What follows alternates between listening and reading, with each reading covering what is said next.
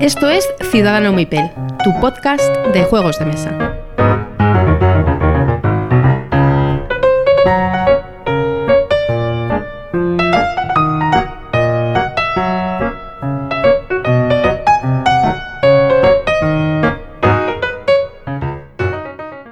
Hola a todos y bienvenidos a Ciudadano Mipel. Soy Jesús y os doy la bienvenida al episodio número 39. Y por aquí tengo a Miguel. Buenas noches, Miguel. Eh, buenas noches a todo el mundo. Aquí estamos otra vez, sí. Episodio 39, que se dice pronto. Ya no queda nada para el 40.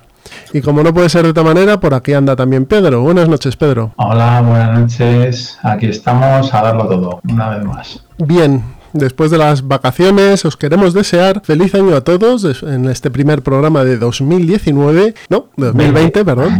Todavía no he pasado de año. ¿De Y década? ¿Has cambiado de, dé- de década o no? la década ¿Estamos cambiamos el año, el, año, No. el año que viene. Cambiamos de década. Anda, anda, anda.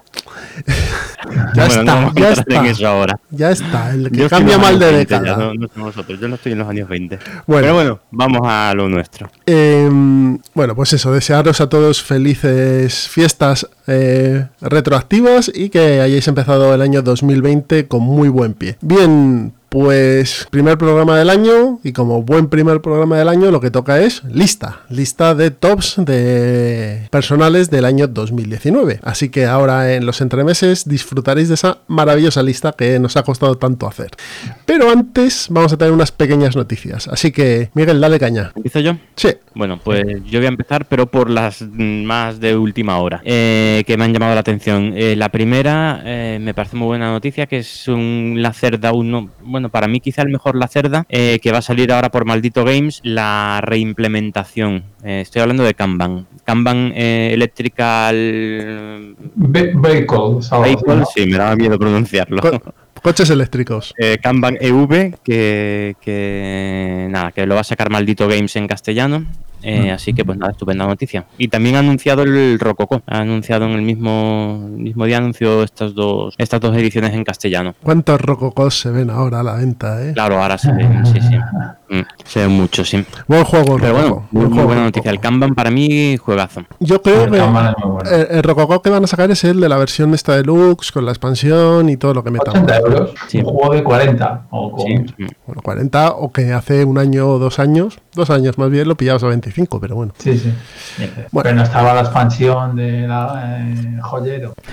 Bien. ¿Qué más? A ver, ¿qué tenemos por aquí? Vamos a la Pues lista. otra noticia así de estos últimos días es eh, un, un nuevo juego que ha anunciado mm, eh, Nicia, que vamos, para mí es de mis diseñadores favoritos, que es un el, el My City, un city building con sistema Lega. Así que poco más se sabe del juego, pero bueno, ahí, ahí, ahí lo dejamos. Los City Buildings son un mundo dentro de los juegos de mesa y, y la verdad es que mm, deberíamos un día dedicarles un programita a los City Buildings porque hay Sí. muchos y muy, mucha gente muy muy eh, muy metida con ellos, vamos, que les gusta mucho, muy en Sí, el sí, rollo. oye, pues podría ser un buen tema, sí. City buildings. Bueno, si queréis sigo yo por aquí. Muy bien. Y tenemos el With War, que dicen que viene para este año, el 2020, de la mano de Steve Jackson Games. Este es un, un juego clasicote, ¿no? De, de fantasía. Sí, es, es, juraría que, o sea, es del 83, si no me equivoco, y luego lo sacó Fantasy Flight el- en el 2012. Ujú. Este es un parecido al Magic Realms, ¿no? Eh, bueno, esto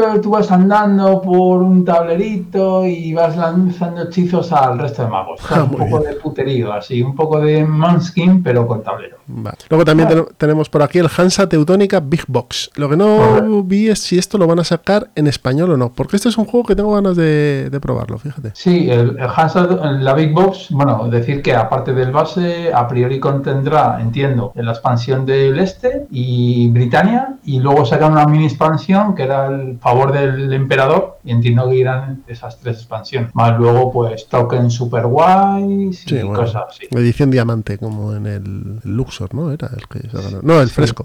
Fresco. Yo este juego lo estoy esperando, ¿eh? A mí me parece que está bastante bien este- el original, o sea que yo sí que lo quiero. Muy bien. Gloomhaven, Glu- uy, Subtitle es Subtitle que, que- que ya ha cambiado, perdona, ya ha cambiado. ya no se llama Eh, Subtitle. Sí, ya se llama eh, Jaws of the Lion, o sea, la- los colmillos del león. O sea, Este esta es. subtitle sería, sería a la espera de que le pusieran el subtítulo, Debe ¿no? ser, Digo yo. Que debe se le ser. colaría algún- Me acabo de columpiar, sí. Esto Eh, es, no, es no, como, no, esto es si fuese la, la contraportada de, de un juego de Games Workshop, ¿no? Que pone. Eh, ¿Y aquí qué ponemos? o sea, se, se llamaba Subtitle. Se llamaba Subtitle, Sí, fíjate. sí, no sé por qué, pero ya lo han cambiado a Jaws of the Lion. Y ah, básicamente a mí me parece un buen movimiento por el Isaac Children, porque a, a un juego que cuesta 100 pavos, pues claro, en retail tiene poca salida. Entonces ha dicho el tío, voy a cortarlo, voy a hacer un juego de 40 o 50 pavos, va a ser, algo así, con nuevas misiones, un nuevo tal, y bueno, pues se lo, lo va a sacar. A mí me parece bien, el tío ha dado el pelotazo con Gloomhaven, eh, funciona, la gente se lo compra. ¿Por qué voy a sacar otro Monster si puedo sacar lo mismo despedazado y voy a ganar más pasta? Porque Sí. Sí, sí. si Sí, un, luego- un son tres de estos subtitles, pues Sí, mira, claro. tres veces más de Mm. pasta. Ah, Bueno, a lo Lo mejor no- tengo to- todavía ahí en, en la caja metido, el Gloomhaven. en español. En español, sí, sí. yo lo pillé hace un par de semanas y ahí está. Sí, pero No, vamos, es que no, no he abierto ni la caja del embalaje, ¿no? o sea, está con, con su caja de embalaje y todo. o sea, eh, supongo que este dentro estará el juego. A ver si me llevo una sorpresa. Ah, tiene piedras. Pesa como, como si fueran piedras. ¿eh? Sí, sí, sí, pesa, sí pesa. Otra, otra cosita más que tenemos por aquí es el Mal- Marvel United. Correcto. Nuevo juego de Eh, Cool Mini or Not sobre el mundo Marvel, universo Marvel. Esto y ya. de Eric Melange, que lo va a sacar. A priori es chibi, que a mí eso me hace menos tilín. A ti, Yo a la verdad es que entre superhéroes, eh, Lang y Camon, yo a mí no me atrae nada este No, a mí porque es Camon. Eh, decían que era Arcadia Quest, pero el, el, el Melange en Twitter dijo que no, que eran mecánicas nuevas y que no se Sí. parecía nada de lo que había hecho. ¿Que Blood Rage ahora con superhéroes o qué? Ha dicho que eran mecánicas nuevas. No lo sé. Eh, Habrá que cre- habrá que creerle. Pero vamos, que este juego va a vender, os lo digo yo. Vamos, un montón. Seguro. O sea, de Seguro, estas seguro. chiquititas, cabezonas de superhéroes y demás, se van a hartar.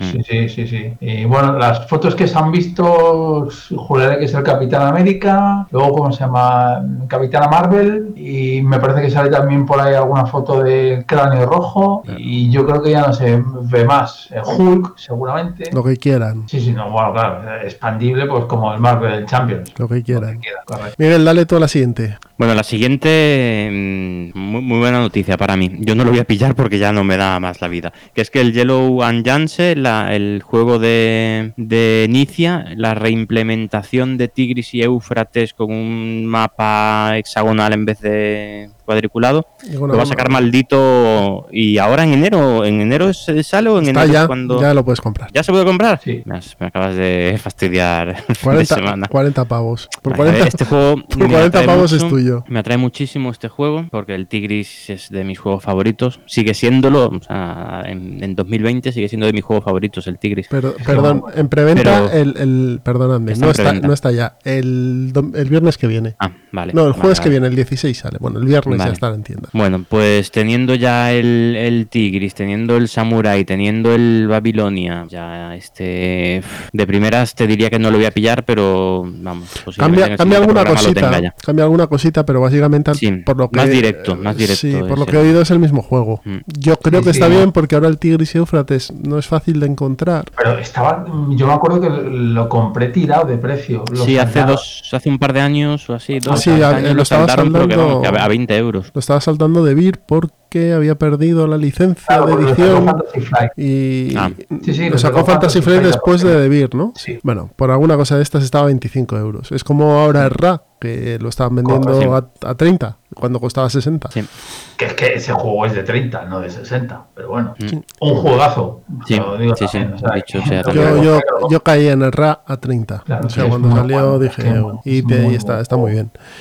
Y, y este, bueno, tiene buena pinta, Yellow and Janse. Sí. Sí, sí, sí. Siguiente, Miguel, dale. Pues que ya tenemos aquí un par de juegos de maldito que acaban de llegar. Uno es eh, dos juegazos, dos pepinos espectaculares. Uno es el Barrats, que para mí es de lo mejorcito de los últimos tiempos. Y otro el On Mars, que acaba ya- de llegar. Este es el juego de este fin de semana, el On Mars. Yo ya, yo ya le tengo, pero lo tengo cerrado. Sí, no, yo el On Mars lo, te- lo tengo abierto, pero sin destroquelar. Versión nada. española, tenéis. Sí, sí, sí.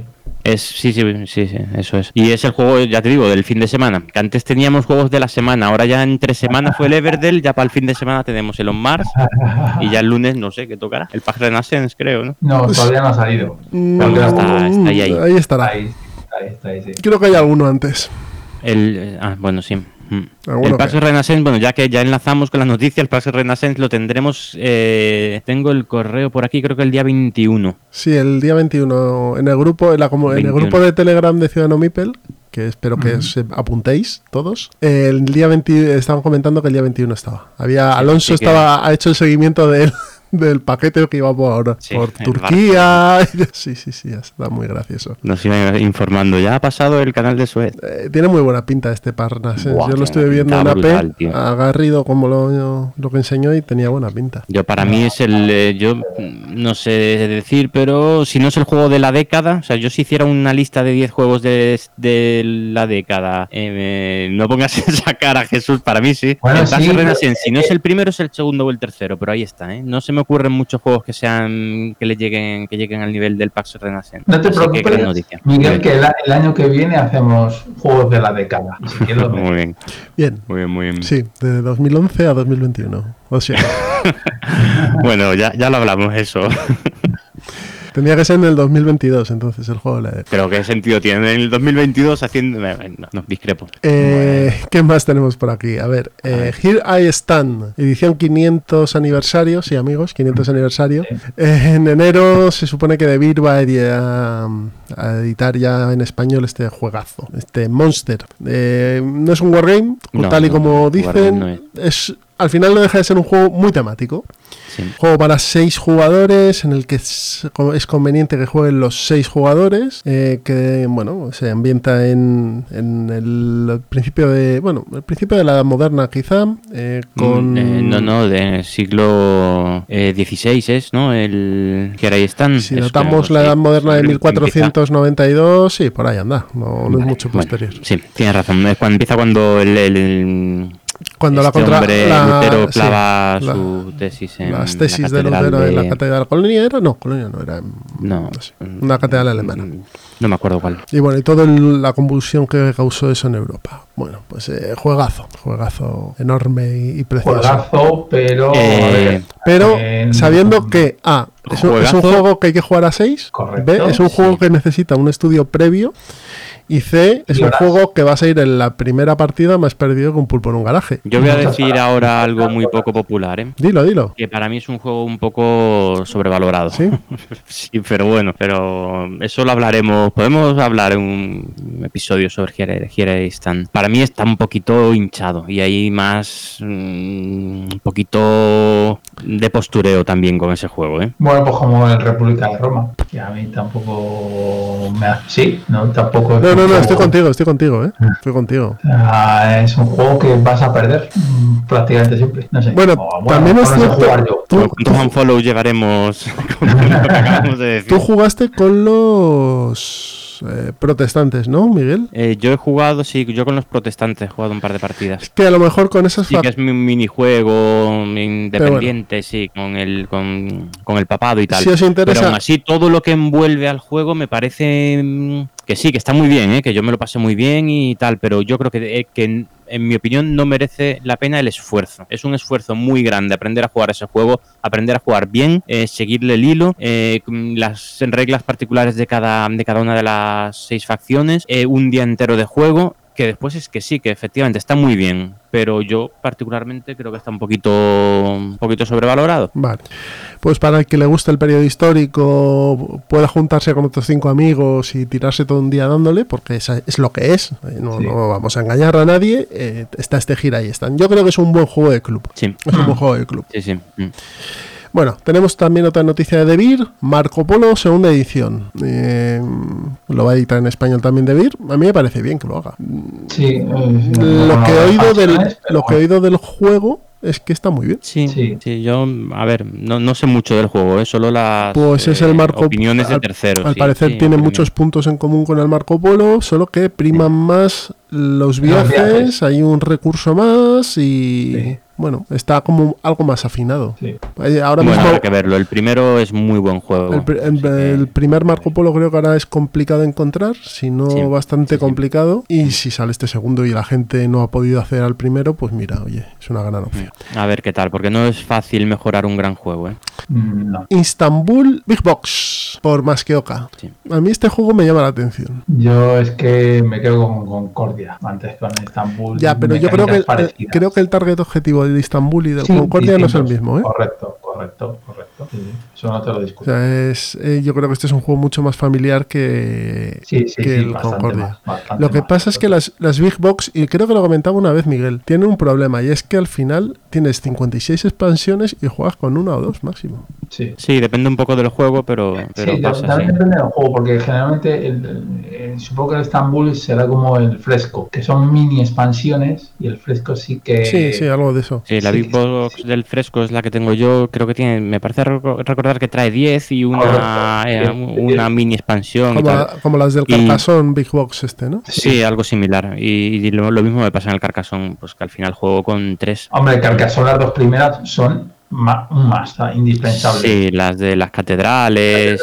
y la otra. O sea, con para si no Yo, yo, juego, yo juego la básica con el río y los abades y oye, y, y soy- muy feliz, ¿eh? Y duermo muy tranquilo todas las noches. O sea, no- creo que depende de con quién lo juegues, ¿eh? Hombre, constructores y comerciantes y la otra que no me acuerdo cuál es, para mí, si no, si juegas con adultos, Ah, vale. niños, eh, me parece que, o sea, el juego, vamos, eh, es como tenía que ser. Bueno, vamos allá. Vamos a por las últimas. Chulu Death May Die. En enero ya sale editado por Asmode. Este juego de. ¿Cómo decirlo? Este, el día que estábamos jugando a saqueadores de Midgar, estaban jugando al lado nuestro a este. Sí, Pues es como una especie de zombicide con bichos de Chulu. A lo mejor no es a tal cual así, pero bueno, tiene mucho aspecto parecido. Dungeon Crawler con un Chulu hecho de una por una fábrica de consoladores. como A mí no me, sí, no me llama este Tiene su juego, público la verdad. objetivo. Sí, Chulu, me llamó en su pa, pa, momento, me leí el manual y después de leerme el manual dije que no, no entraba en ese. Pero, bueno, a habrá ver. gente que le guste, con lo cual Sí, sí, hombre, claro. ya lo tenéis en español, no tenéis que, que estar peleando con el idioma. Y cuéntanos ese chastacarrillo de Marvel Champions, Pedro, anda. Pues que en eBay eh, un tío que supongo yo que ha sido jugador de, o sea, probador tester de, de Marvel Champions, puso a la venta el un mazo de Doctor Extraño y luego también se supone que ha puesto a la venta dos mazos más, que es el de la Viuda Negra y el de Hulk. Pero de esto- la Viuda Negra y del Doctor Extraño sí hay fotos. Y tú lo ves, el tío se lo ha currado mucho o tiene pinta de... Eso te iba a decir yo. O sea, este que se lo ha hecho en casa y lo está vendiendo con toda la cara o. Eh, no, no, no, es, eh, deben ser un, o sea, debe ser una versión final de prototipo, así que ha sacado Fantasy Flight, o que se lo han dado al, como tester, se lo han dado los de Fantasy Flight. Yo no- solo quiero decir una cosa. Más le vale no haber firmado nada a este. Sí, sí, sí. Sí. Porque Sí. como le trinquen, le- el palo que le van a dar. Carle, está la BGG, hay venido ahí gigantesco, por ejemplo, del Doctor Extraño, ya se sabe quién se supone que es el malo, que es... ah, es- El varón Mordo. Eso, eso es, el varón Mordor. eh, No, Mordor no, Mordo. Mordor, Mordor, Mordor, sí. Luego de, de Black Wi- Widow va a ser el supervisor, el Taskmaster, se llama en inglés. Y de Hulk no se sabe nada, no han sacado fotos. pero Hombre. Hulk tendría que ser Hombre. el líder. Eh, Sí, debería. Bueno, a saber, a saber, es lo normal. Entonces, eh, a mí ya, viendo esto, eh, yo creo que la caja de expansión que podían sacar, porque para mí el varón Mordor no es un malo brillante del Doctor Extraño, podía ser la caja que van a sacar en junio, la de El Ojo de Agamotto. Como es de Off, pues The Eye of Agamotto, y el malo podría ser Dormammu, Dormammu. y Nightmare, Dormammu y Nightmare, que eso sí que son más potentes de, por decir algo, ¿eh? Esto es por decir algo. A saber. A sa- en junio sabremos. A saber. Bueno, antes supongo. Bueno, Mm. tenéis ya los mazos de Miss Marvel y Capitán Sí, sí. América.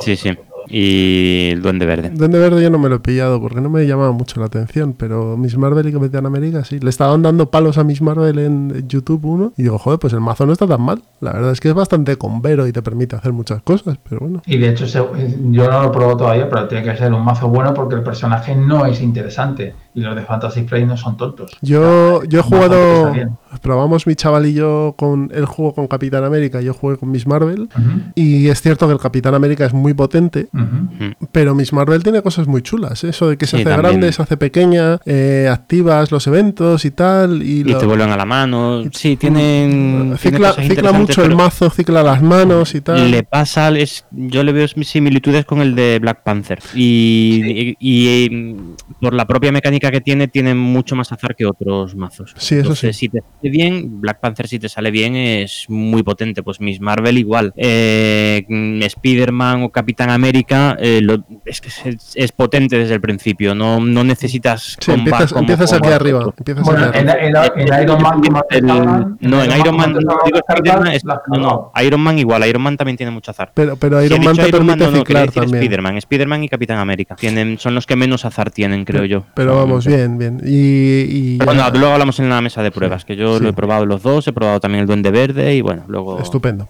luego comento. Pues como yo creo. ¿alguna noticia más que tengáis por ahí pendiente? Yo Pues no, No, vale. no, no. Pues ya entonces está bien, ¿no? Para, para Sí, un programa. Yo creo que está, está de sobra. Así que nos vamos a los entremeses. Hasta ahora. Bueno, bueno, bueno. Bueno, bueno. Pesquito y medio. El podcast dedicado a todo lo que nos gusta. Juegos de mesa, series, cómics, ciencia ficción, fantasía, rol y demás cosas frikis. Podéis escucharnos en iBox, Evox, iTunes iTunes. y Spotify. Seguidnos en Twitter, arroba pesquito3 con cada kilo. Sí, Pesquito 3, el peor nombre de cuenta de la historia. ¿Pero eso es en serio, lo de Pesquito, de verdad?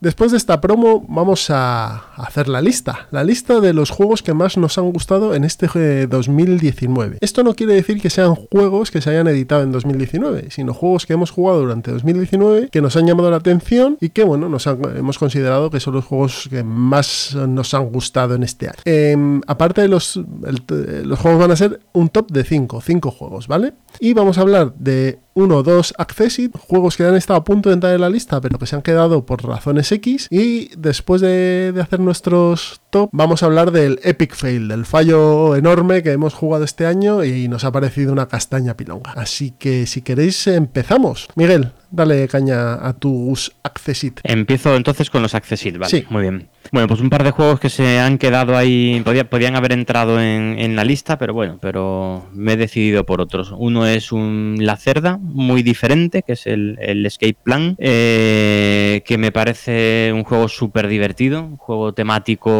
un euro temático, De hecho- que, que- de que hecho- te, te- te va contando una historia chulísimo, entretenido, con puñaladas. De hecho, eh, Pedro. Pedro lo tiene en su top, así que si quieres luego Sí. le damos una, Vale. una vuelta más. Muy bien, vale, pues solo comentar eso, el escape plan de, de la cerda y, eh, y el Babilonia de, de Rainer Nicia. Eh, juego mm, me ha gustado mucho, súper sencillo de reglas, como, bueno, como, como son los juegos de este hombre. Eh, muy, muy sencillo, pero con, con mandanga buena y divertida. Es que se muy buen juega en juego, 20 eh. minutos. Es un juego muy divertido, ¿eh? Sí, sí, media horita como mucho, mm, eh, muy equilibrado, muy, no sé, me, me gustó mucho, un juego... Y tiene una cosa que, que aparte del juego me parece muy bien y que me, me gusta y me, me- me enorgullece, como quien dice. Y es que es un juego dedicado, no dedica- dedicado, eh, editado en exclusiva por Ludonova sin ser una licencia comprada.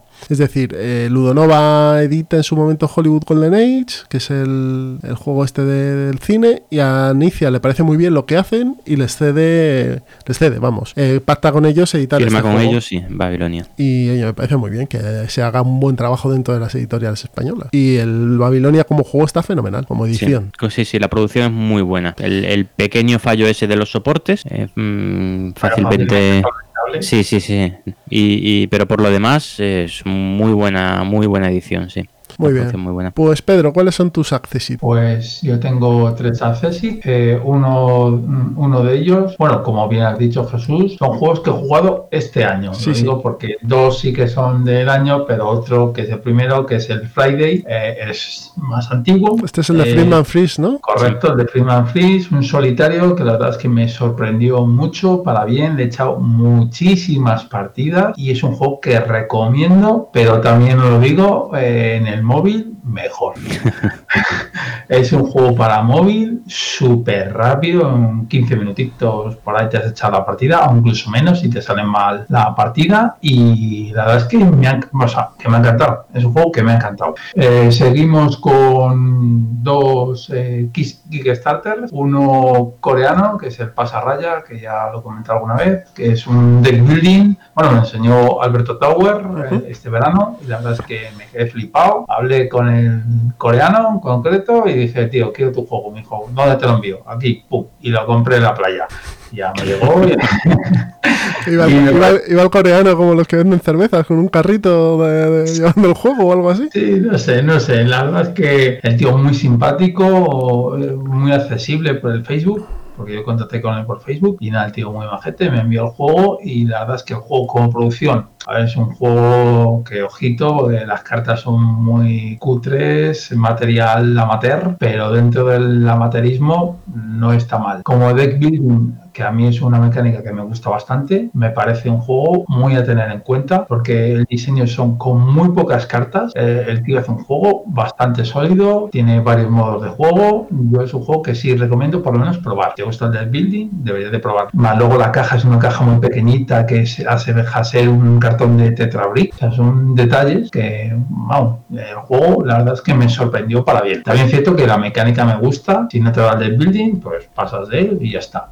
Y por último, un juego eh, francés, si no me equivoco, que es el Crisis, que es, es en la segunda edición. Eh, la primera, tanto la primera como la segunda salieron por Kickstarter y es un juego que me gusta también mucho. Es un Kailus, una colocación de trabajadores que lo colocas en las distintas localizaciones. Es como Kailus, que sigues el caminito y se ejecutan las acciones y chimpún. No, no tiene más. Eso sí, tiene una especie, la giro de, tuerca es que es un pelín colaborativo porque el- el juego puede ganarte eh, porque todos ten- es una crisis en un futuro bueno, un futuro en un futuro lejano y si no aportas para que no se produzca la crisis perdemos todo Muy bien. juego si te gusta colocación de trabajadores bastante interesante Este es el, el que te troleaba yo, ¿no? Que de- que- Correcto. que duraba 90, 90 minutos. 90 Sí. minutos por jugador era, ¿no? Que no, que no.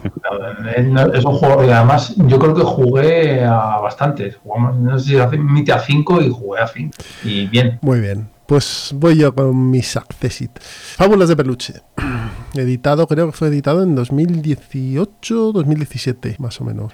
Eh, ¿Por qué lo he puesto aquí? Pues básicamente porque es el único juego de campaña que estoy jugando de verdad. Que estoy haciendo la campaña entera con mi hijo. Estamos los dos eh, jugando todo el cuento. Y, y me parece que, un que está muy bien implementado el sistema de, de acción por dados. Que la historia es muy chula. Que, que el rollo de los peluches de un sitio para otro está muy bien llevado sin caer en la ñoñez. Y sobre todo que tiene mucho tema en, en, bueno, pues el, el cuento que estás leyendo, los, los diversos episodios y también las historias que vas encontrando durante esta búsqueda está muy bien. Eh, y además que es un dungeon crawler que el- cada parte del cuento te la juegas en 5 o 10 minutos, que es súper rápido y súper ágil. Está muy muy bien hecho el, el Fábulas de Peluche. Y vamos ya por el cuarto cuento, yo creo que nos lo vamos a terminar, o sea que estupendo. Este año, este año creo que sale uno más con temática adulta, Comanautas. El Comanautas, creo que es. Eso. Ese es para algo más mayores ya. Sí, sí, para, para, ya para adultos, sí.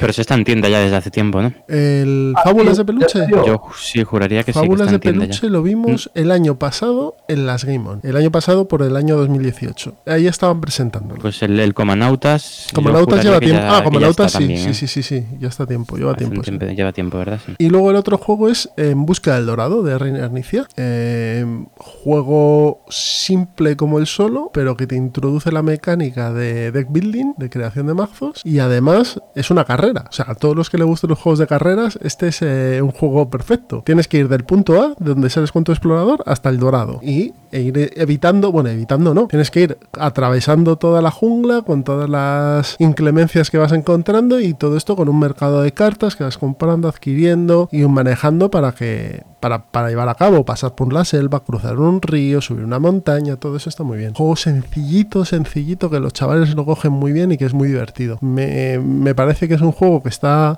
que pasa un poco por, bueno, no, no iba a decir, va a pasar un poco por debajo del radar, ¿no? Que se llevó el premio a mejor, Sí, sí. Que Juego o sea, de este juego ha sonado, ha sonado. Juego de Ravensburger, muy bien. A mí me, me ha gustado mucho este la búsqueda del dorado. Muy bien. Pues si queréis empezamos. Eh, empieza Miguel con tu quinto, luego Pedro y termino yo, ¿vale? Este este y el. Epic Fail al final, ¿no? Y el Epic Fail al final, sí. Muy bien, vale, pues nada, voy, a- voy allá con mi lista. Eh, yo comentar que yo sí que he puesto, en principio me he ceñido a 2018, a 2019, perdón, a juegos editados en 2019. Hay una excepción, pero bueno, pero porque ya lo comentaré luego, porque ha salido este año, ha re- resalido este año. Pero bueno, no me enrollo más. Que para mí el número 5, en el número 5 he decidido poner en Marvel Champions. Muy bien. Juego, bueno, ya hemos hablado mucho de este juego. Eh, en principio lo había puesto en el, en el puesto número 4, pero al final lo he retrasado un, un puesto porque porque ya lo estoy. Igual es un poco injusto. Eh, me está bajando un poquito el hype porque ya, mm, o sea, ya lo estoy quemando, digamos. Lo estoy quemando mucho más rápido que el Arkham Horror, siendo también un LCG. Ya estoy viendo que el juego ya mm, me empieza a bajar, pero claro, es que llevo pues, cerca de 50 partidas, creo. Creo en la BGG estoy mirando ahora, Pero- tengo pero- 33 apuntadas, Pero- o sea que pero las 50 he llegado ¿Dónde seguro. sacáis para jugar 33 partidas? Pero es que este lo sacas a mesa y te echas 4 en, en una sesión, o sea, Sí, es que es- es ¿Qué, Es qué sesiones Mm. tenéis vosotros? Entonces, a lo mejor no es un poco justo re- eh, retrasarlo un poquito, decir que ya lo estoy quemando cuando llevo 50 partidas, Vale. ¿no? Pero bueno, Yo- pero eso con el Arkham no me ha pasado. Pero el Arcane tendrá más expansiones. Claro, El efectivamente. Arkham es otro rollo. Es que 50 diferente. partidas con el material que hay es verdad que, que es para quemarlo ya, sí. ¿Qué, qué os iba a decir? Eh, yo también lo tengo en el quinto puesto. Vale, si queréis le damos un poquito más de caña después, porque Pedro sé que lo tiene un polín más arriba, así que Vale. Marvel Champions. Quinto Muy puesto, bien. Pedro. Y yo pues tengo el News 4, que no es de este año, pero bueno, yo sí lo he probado este año, también con Albert Tower, Alberto Tower, y pues nada, es un juego típico de Rosenberg, de, de, pues eso, de colocación de trabajadores, y la verdad es que a mí es un juego que me encantó. No, un juego no, que no le han dado palos a este eh, News for Me da está igual. en el está en el pa- carne de Sí, identidad. sí, le han dado palos, sí, sí, correcto. Pues gente que no sabe, tiene mal gusto. es un juego que escala realmente bien, porque escala, dos, o sea, de, es de 2 a 5 y se puede jugar perfectamente a todos. Es bastante rápido y bastante ágil, que a mí, bueno, a mí eso me gusta. Eh, Hay otra gente que no le va, pero a mí es una cosa que me gusta. Luego tiene una, una vari- variedad de edificios, pues, con mazo de cartas, vamos, mm, apabullante, vamos, o sea, que está está súper súper bien y, y- y básicamente o sea, como contras, pues por ejemplo, pues tiene ahí, bueno, que no es el mejor diseño, evidentemente, de, de Rosenberg. Para mí, Agrícola o Campos de Arle son mejores. No, es- me- este diseño es bastante bueno.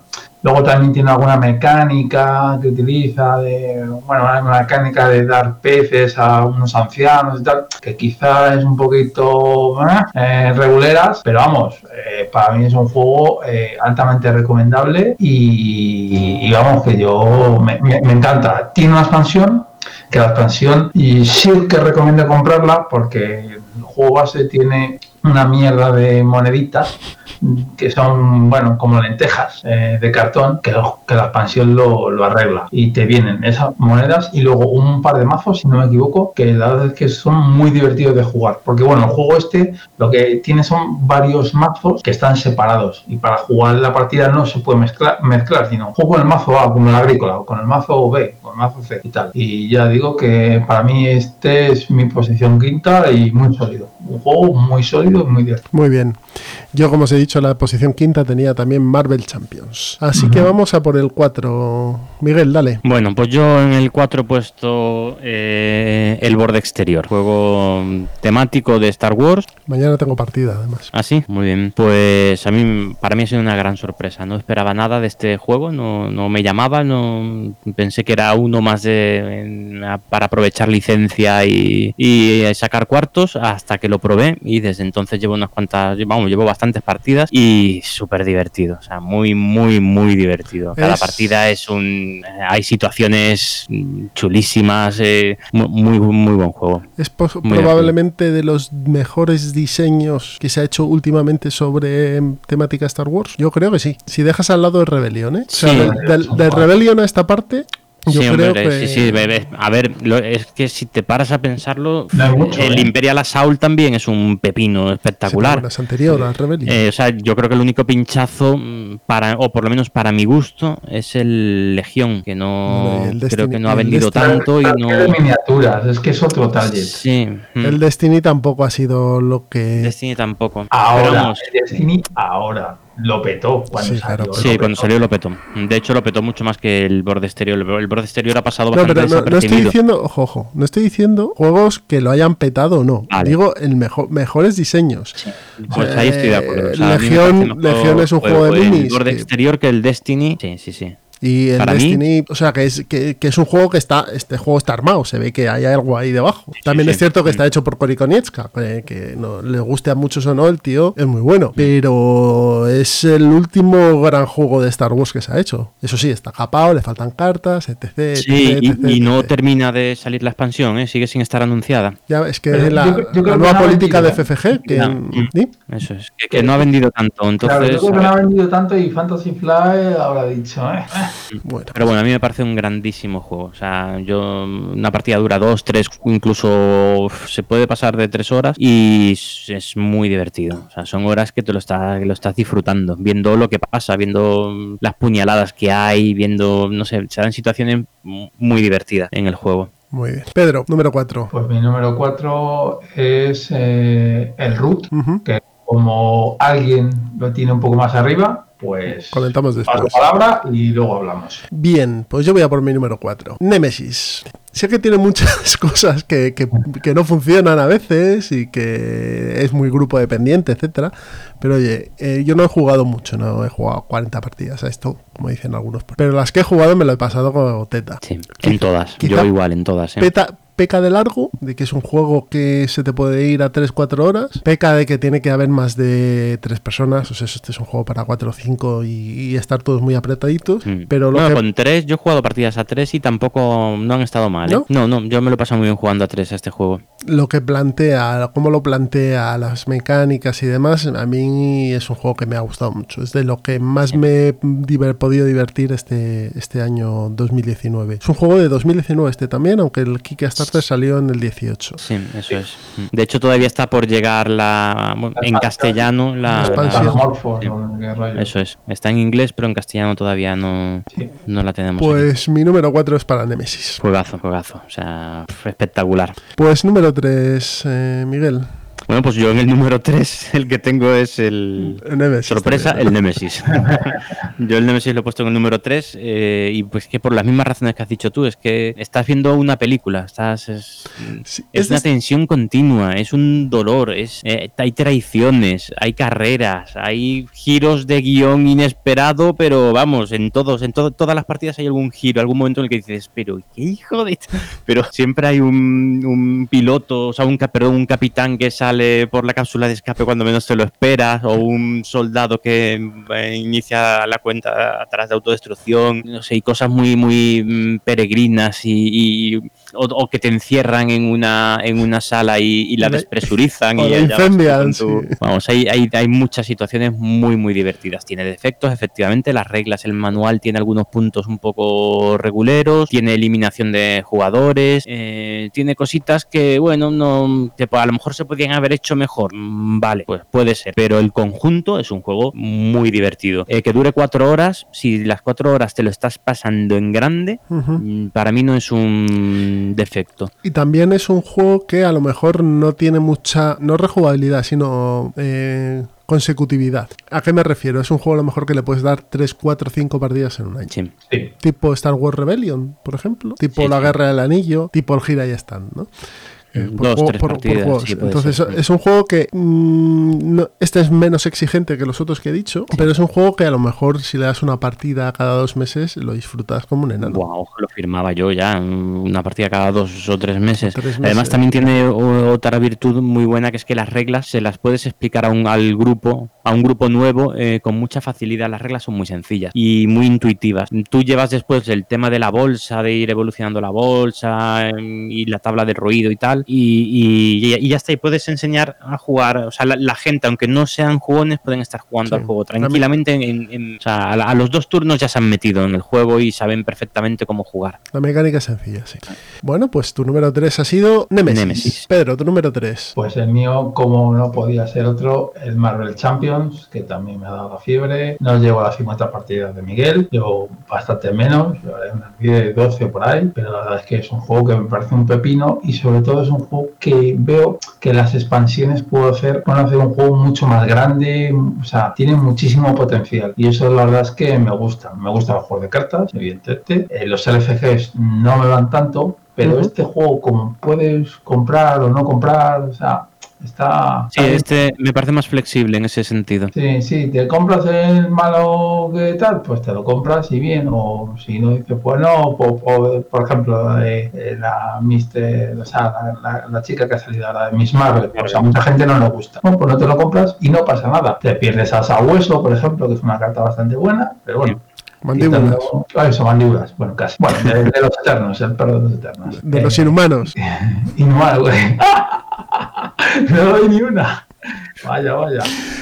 A mí me parece que el concepto que han hecho es, es cojonudo. Sí. Es decir, al final tienes un LCG que puedes jugar en media hora, porque Sí. lo puedes jugar en media hora, que lo puedes jugar solo o con dos o con tres y funciona bien. Quizá a lo mejor No, con cuatro no. a partir de tres ya se atasca un poco más, pero bueno, con dos con tres va bien, o sea, con dos con tres va bien, con uno con dos va perfecto. Y tiene dos cositas también para Espera, tema un- casual. un- una última cosa, Miguel. Y sobre todo que es modulable hasta lo que tú quieras. Es decir, yo juego con la caja básica, que eso te lo tienes que comprar sí o sí, claro. Y luego me puedo comprar el Capitán América y no me gusta Miss Marvel. O el Capitán América no me gusta y me compro Miss Marvel. Yo, por ejemplo, el Duende Verde no me lo he comprado porque me, me la pela. Pero sí que me gusta la Brigada de Demolición. Pues me compro esos. Eh, Que es más encajable, ¿no? Que otros LCGs que tienes que tener el ciclo completo para... Pa, pa, pa, pa, pa. Ya está. Dale, Miguel. Muy bien, pues yo iba a comentar que para mm, lo que han pretendido, que es un juego más casual que el Arkham Horror, eh, son dos, hay otros dos, otros dos puntos que me parecen un acierto. Eh, uno es que mm, las expansiones, el, el de- el deck building es más fácil, es bastante más sencillo. Y no es solo porque haya menos cartas, eh, o sea, porque todavía haya menos ciclos, menos expansiones, eh, sino porque es que lo que viene en cada expansión hay, hay muchas cartas, o sea, hay muchas copias de la misma carta para que lo puedan tener todos y hay menos variedad, o sea, al final hay menos variedad que en otro, en un, en un Arkham, por ejemplo, sería un defecto muy gordo, pero en este tipo de juego eh, que lo que busca es un juego más accesible, más sencillo, más rápido, me parece un acierto. Y el segundo enorme es el hecho de que tú compras la caja básica y te vienen ya los mazos hechos. Sí. Eh, compras una expansión y no tienes que, o sea, coges la expansión, te coges las 40 cartas, o sea, viene hasta un separador, una carta separadora para decir, hasta aquí es el mazo de mm, Capitán América. El resto ya son cartas extra. Entonces te coges ese mazo, lo barajas y ya está jugando. No, ti- no tiene más, no tiene más. No tienes que dedicar un minuto a hacer el, a preparar el mazo. Es un auténtico bubblegum. Es abrir y comer. Sí, Totalmente. eso es. Entonces esos dos puntos me parecen muy positivos para este tipo de juego. Claro, a mí me encanta eso, el no pensar, eh, hacerme el metajuego de hacerte el mazo, a mí eso pues me aburre realmente. Sí, O sea, que, hay que tener tiempo. Sí, hay que tener tiempo y tal. Yo con Magic hace muchos años lo intenté y me parece un muy buen diseño, pero yo no soy jugador de Magic. Mm. Y pues eso, pues este es eh, Marvel Champion y para mí es un juegazo. Número Juegazo. 3, Marvel Champions. Muy bien. Número 3 para mí. Juego de 2009. ¡Hala!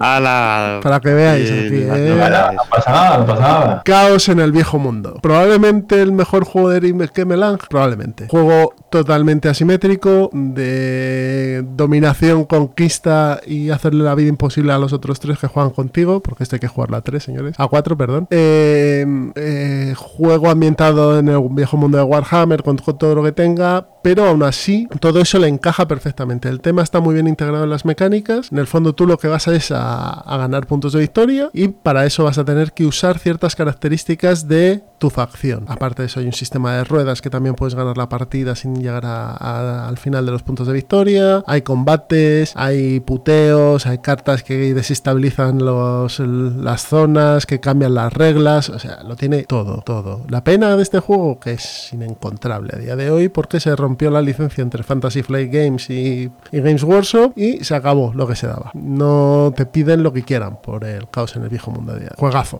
Si no estuviera Chulu Wars. ¡Hala, vete!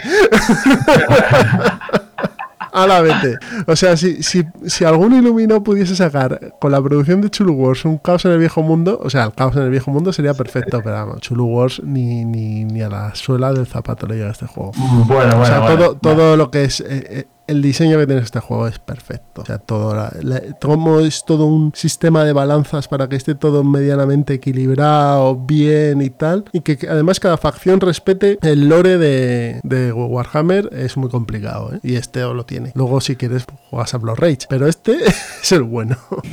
Sí, sí, No, es- Caos en el viejo mundo.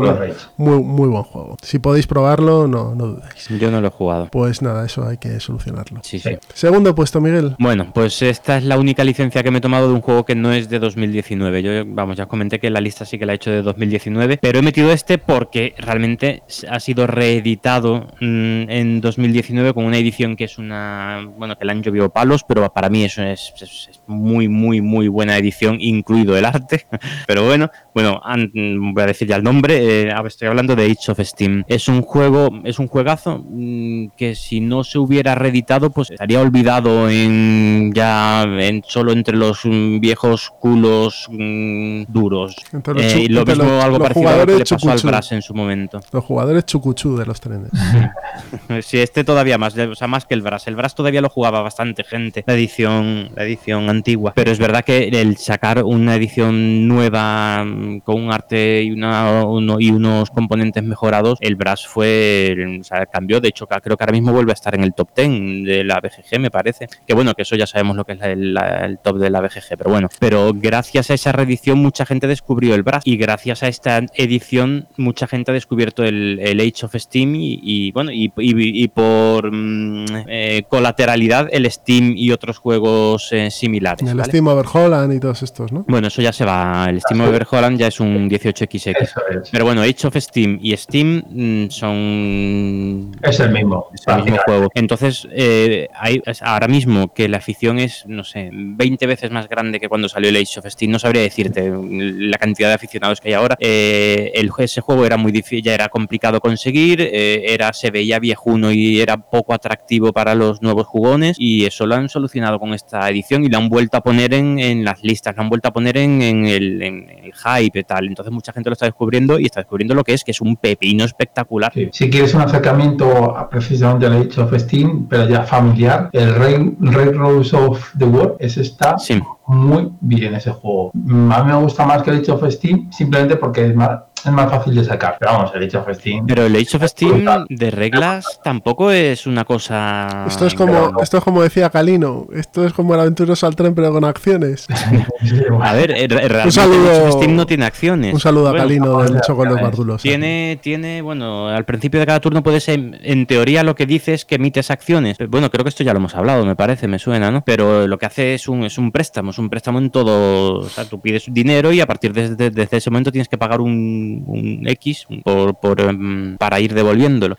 Bueno. Es, es- es un juego, o sea, es un juego duro no por reglas efectivamente, es un juego duro eh, porque, Por decisiones. por decisiones y además que si la cagas, pues ya está fuera de la partida. Ah, bueno, sí, sí, sí, claro, las decisiones son críticas, sí, sí. Estás fuera, estás fuera. Efectivamente, sí, sí, hace poco, eso es otro buen tema de, charle- de charleta, ¿eh? la dureza de los juegos, cómo, cómo medir la dureza de los juegos. Que hay juegos como el Barrats que es duro por reglas, pero también por decisiones. Hay juegos como el Kailus que las reglas son de, de- de nada, son cuatro reglas, pero te tienes una mala decisión en el Kailus y estás fuera de la partida. Y le pasa lo mismo al Age of Steam. Sí. Hay otros más equilibrados como el Brass. El Brass, una mala decisión, eh, bueno, pues te coloca mal, pero no te arruina la partida. Bueno, pues otro tema interesante de, de charleta. Pues segundo puesto para Miguel, top 2019. ¿Este de qué año es?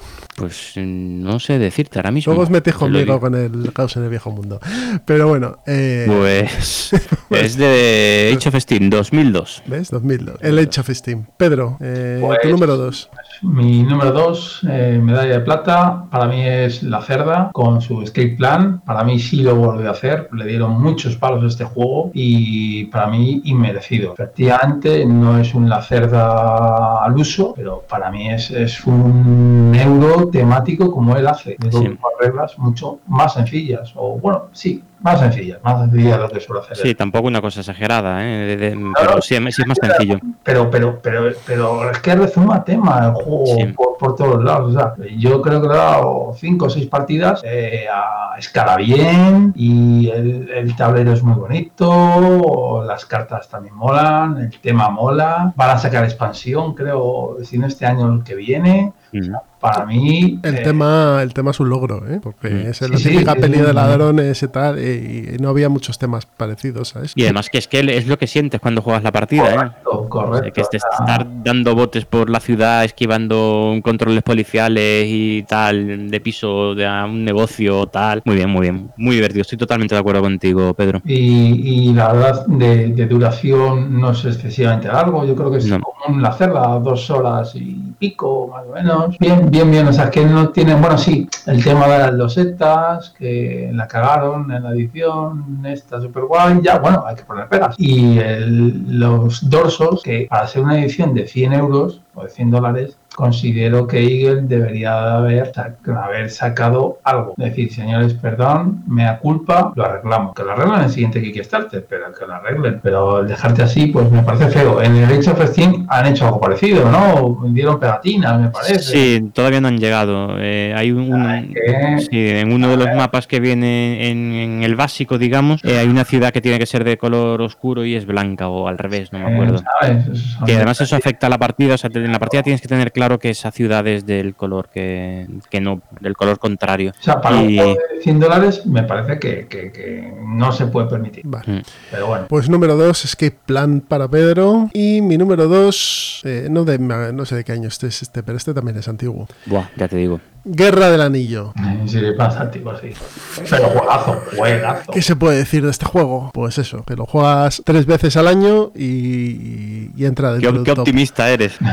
Yo lo juego Bueno, tres este veces al año. el- el- en el 2019 lo he jugado cuatro veces. ¿Ves? ¿Ves? ¿Ves? Ah. No- Cuatro veces. Pues un juego de confrontación totalmente temático y además lo ves, lo sientes, con facciones, como hemos dicho antes, totalmente asimétricas, con, con formas de jugar totalmente diferentes. Juego largo, juego largo porque cuando... Bueno, te- cua- pero cuando- no se tres hace- horas, ¿eh? Sí. Pero largo. Pero escuchadme, escuchadme. Que habéis saltado como llenas. Juego largo, pero que cuando te levantas y ves la hora, crees que han pasado cinco minutos. Porque va. Luego, dentro de, de la mecánica del juego, es totalmente dinámico, Sí. va muy rápido, muy suelto y, y te metes dentro de una burbuja y, y da pena salir cuando, cuando termina la partida. Grandísimo juego, Guerra del Anillo. Está todavía disponible. Cuesta 75 euros. Por todo lo que trae todo lo que es. Si os gusta el tema, no lo dudéis. Pedidlo Buah, para, sí, sí, lo- para vuestro cumpleaños, para los próximos Reyes, Navidades, lo que queráis, el día de San Patricio, pero es un juegazo este. Si te gusta el tema, este es, un- este es, un- es obligado, es obligado. Que te lo explique alguien, porque el manual es, es un Sí. crimen contra la humanidad. Sí, correcto. Mm, Pero el juego es fácil de jugar, sencillo, es muy sencillo. De reglas es, es sorprendentemente sencillo para... el- O sea, es que a mí me costaría trabajo complicarlo tanto el manual, Sí. sabiendo las reglas. Sí, Que- seguro que hay algún resumen por ahí. ¿Cómo lo puedo hacer para que sea más lioso? Hay algún resumen por ahí en la BGG que, que- que os, os dice lo mollar del juego y, Sí. y no tiene tanto. No tiene tanto. Es que son, sí, son unas cuantas reglas. Después lo, lo más denso está en las cartas. Eso es leerte las Sí, cartas. y pero las cartas son cartas. sus propias, propias reglas. Y Entonces, las expansiones no son necesarias. No son necesarias. Con el base, Sí, perfectamente. yo, yo está juego solo con el base y, y tienes de- diversión de sobra. De, de hecho, de hecho, si juegas con expansiones tendrías que jugar con las dos, porque si no está un poco desbalanceado a- hacia ambos bandos. El primero hacia el bando de la luz, la primera expansión, la segunda un poquito hacia el bando de la sombra. Entonces, o juegas con las dos para que esté equilibrado, o mejor no jugar con ninguna, no, que no pasa nada. Juego además Sí. de los de antes, tablerazo, minis, eh, dados, tremendo.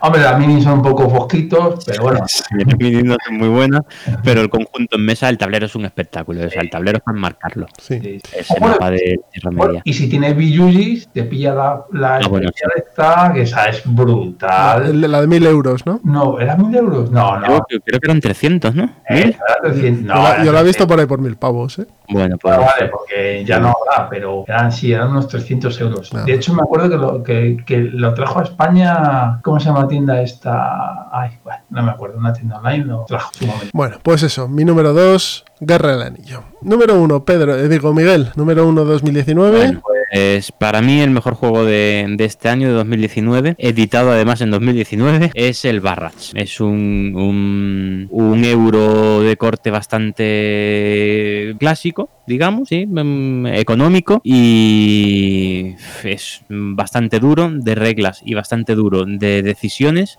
Tiene muchísima interacción, es un juego con una interacción brutal, interacción, bueno, ya hemos hablado aquí del juego, interacción tipo Brass, en el que te tienes que tienes que adecuarte a la oferta y la demanda, bueno, más que a la oferta y la demanda, a, a- a la situación de aprovecharte del trabajo de los demás, es esencial en este en este juego, esencial, es ese tipo de interacción que hay, el no solo el quitarte la, mm, los espacios de acción para colocar tus trabajadores, no, no, es, es también el aprovecharte, que tú pones aquí una presa, pues yo te voy a poner los conductos, o mm, tú pones los conductos en una presa neutral, pues yo me voy a poner una central eléctrica para aprovecharme de ese tal. Mm, Juegazo, juegazo, pepino, con una producción muy discutible, pero el juego a mí me ha parecido de lo mejor de los últimos años. Si te gustan los euros, euros de colocación de trabajadores y gestión de recursos, me parece un grandísimo juego. Escuela Hola. italiana es esto y ahora, como hemos comentado en las noticias, a punto de salir en español, ¿no? No, ya salió, ya salió. Pues ya salió. ¿Qué, qué es lo que iba a decir? Que la edición de retail es eh, española, la de maldito, es mejor que la que tiene Miguel, que toca cojones, manda huevos. sí. O sea, Bueno, ahora van a tener que estoy a la espera de que me manden las ruedas y, y demás. pues eso. Yo si me lo compro ya lo tendría mejor. Que Sí, eso, sí, sí. es manda huevos, ¿eh? O sea, Ahí cráneo, cráneo se metió. 3D, Eso, es- eso es- eso es una maravilla. las Pero bueno. Cráneo se metió a hacer lo que no sabía hacer y la cago. total. Sí, sí, sí, sí. sí. Pero bueno, el juego es magnífico. ¿eh? El juego es... Y ahora en castellano, además, supongo que la verdad es que no sé si la edición de Maldito incluye la expansión. No, bueno, sí, la venden separada. O sea, son 100 pavos. Si lo quieres todo, más o menos 100 La pavos. expansión es, es, es necesaria porque si no el juego está incompleto. Que por cierto, el Barrach, o sea, hay, en el otro día que estuve en Generación X, ayer o antes de ayer, vamos, vendieron todo. O sea, tienen todo vendido, no sé cuántos juegos. Y estamos hablando de un juego de 70 euros, me parece que es el PvP, ¿eh? O sea, no es barato. O sea, que está todo vendido. O sea, otro éxito de maldito. Sí, Bueno, sí, pero es que es un juegazo, ¿eh? es un juegazo. El Barrage para mí de lo mejor. Bien, Pedro, ¿cuál es tu number one? Pues mi number one, yo voy un poco a contracorriente. Pero mucho, un no, un poco, un poco no, vas mucho a contracorriente. Sí, sí, voy mucho contra corriente. Un juego que está hundido en la posición 3329. Es un juego de- del 2019, ¿eh? eso sí, es del 2019. Es un One Hit Wonder. eh, Pero hit, lo- hit de los hits que las- le han pegado. De... Sí, sí, le le pegaron, le han pegado eh, compañeros de podcaster y youtuber, le han pegado por todos lados, pero a mí me parece un diseño y un juego muy bueno y no es otro que el Campaign Trail. Campaign Trail, que el diseñador es David Cornelius, Nathan Cornelius y Jeff Cornelius, todo se queda en casa y el, el publisher es el Cosmic Wo- eh, Games y es sobre unas elecciones, unas elecciones en, en Estados Unidos. La verdad es que como contras, efectivamente, eh, son unas elecciones mm, bastante genéricas. Es decir, no puede competir contra un 1960 o que, que es eh, bastante más temático. Esto es simplemente pues unas elecciones en Estados Unidos. Pero la producción del juego es brutal. Bueno, tengo que decir que es un juego que salió en 2019, pero tuvo muchísimos problemas. De hecho, no sé si fueron tres o cuatro años de espera y sí, sí, se murió el padre o algo así. Bueno, bueno, me Mm. contaban unos, unos rollos macabeos y, y la verdad es que el juego de producción es brutal, pero brutal. O sea, Esto, es el festival del Mipel, ¿no? Porque creo que hay Mipels ahí como para dedicar un cuarto de hay hora. meeples a, putu- a tutipleni, el tablero es enorme y luego está muy bien, pues está muy bien pensado porque visualmente tú sabes en cada momento quién va ganando, porque esto es como unas elecciones, entonces tú vas poniendo, son una especie de mayoría o de control de área, entonces eh, vas jugando con cartas y tú en cada momento sabes quién va por delante de- de- del otro. Bueno, es un juego hasta, no lo he dicho, hasta seis jugadores, pero para mí es un juego de dos o tres. Mm. Eh, es un juego mm, de dos horas y media, tres más o menos, pero para mí es bastante satisfactorio y la verdad es que fue una, una sorpresa. Para mí este juego me parece, vamos, parece un, pepino. Por cierto, este año, a final de año, el diseñador dijo que va a hacer un reprint, porque efectivamente es Kickstarter y no cuento se entiende nada. Va a haber reprint y va a sacar alguna expansión. Eh, el juego es jugar con. Es una especie de. Bueno, que compararlo con Toilet Struggle son. Claro, no, no quiero compararlo, pero, es eso en el sentido de que tú vas poniendo cubitos y vas echando a uno y a otro y sí que te da una tensión de ponerte de pie encima de la mesa, decir, no, es que me está, me, me- va a quitar te- tejas o... Es cierto que como eh, la geografía americana yo no me la conozco bien y es cierto que eso es un hándicap, que te la tienes que conocer un poquito, porque- pero eso, si le das la, este juego, si le das la oportunidad, ves que es buen juego, pero se la tienes que dar. O sea, a- de primera partida mm, dices, Bu- caca. buen juego, ¿no? Muy buen juego, pero que es tu número uno del año Sí, 2019. sí, sí. O sea, para mí, mm, vamos, a ver, se fue una, una sorpresa muy grata, muy grata, muy Vamos, que, que me encanta el juego, me encanta. Y eso fue bien. para mí número uno. Bien. Muy bien, Campaign, pues- Campaign Trail. Campaign Trail. Correcto. Pues yo voy a por mi número uno, juego del año 2018, casi entra. casi, casi. Y no puede ser otro que Root, qué decir. Sí, sí, nada, juegazo. El mío es mi cuarto Pues eso. y juegazo. o sea, Pues juegazo. es temático, pero pero bien bien desarrollado. O sea, ves el tema en las facciones. mm, Hay cuatro estilos de juego y están ahí metidos los cuatro. eh, el Y diseño con madera, y con madera. con madera. y El, con di- madera, el no diseño. El diseño es acojonante, Sí. el diseño gráfico es acojonante. Sí. Tienes el, a los Eurogamers en los gatos, tienes a los de programación de acciones en los pájaros, los de tocar los cojones con la alianza y el rolero que hace lo que le sale de los pies en el vagabundo. Las expansiones aportan, la de la compañía de Río y los lagartos fanáticos, estos sí que cambian el juego también, sí que son.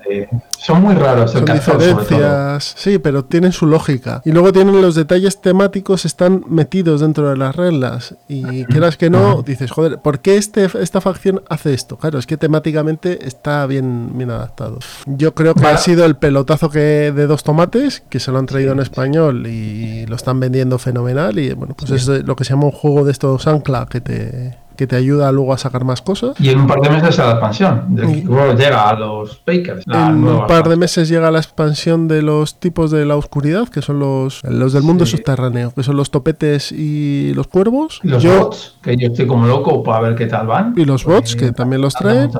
No sé, gran juego. Y, bueno, y, Gran y el juego. y el juego de rol. Sí, yo estoy también. En ese estoy. En la expansión no, pero en ese estoy. En ese estoy. Pues que era era caro, caro de pelotas el juego de rol. Yo me metí en la PDF, sí, en el sí, PDF muy porque caro, muy caro, era correcto, carísimo. muy caro, muy caro. ¿Qué decías, Miguel? Que no es mal juego, ¿no? A ti no Eh, te hizo tilín, ¿no? A mí no me ha enamorado, pero bueno, pero hay que reconocer que es muy buen juego. Y, y fácil de explicar además. O sea, como al final todo está en, en la hoja, Sí, me, sí, me- sí. me ha- me ha apasionado este root. Y absolutamente nada que ver con los coin. Nada, Nada, nada, esto es otra cosa.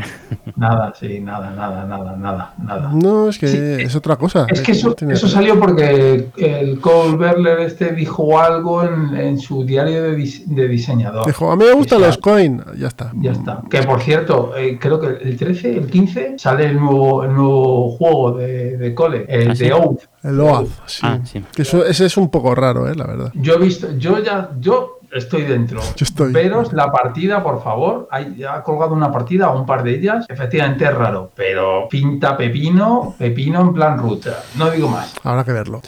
Bueno, pues mi número uno, Root.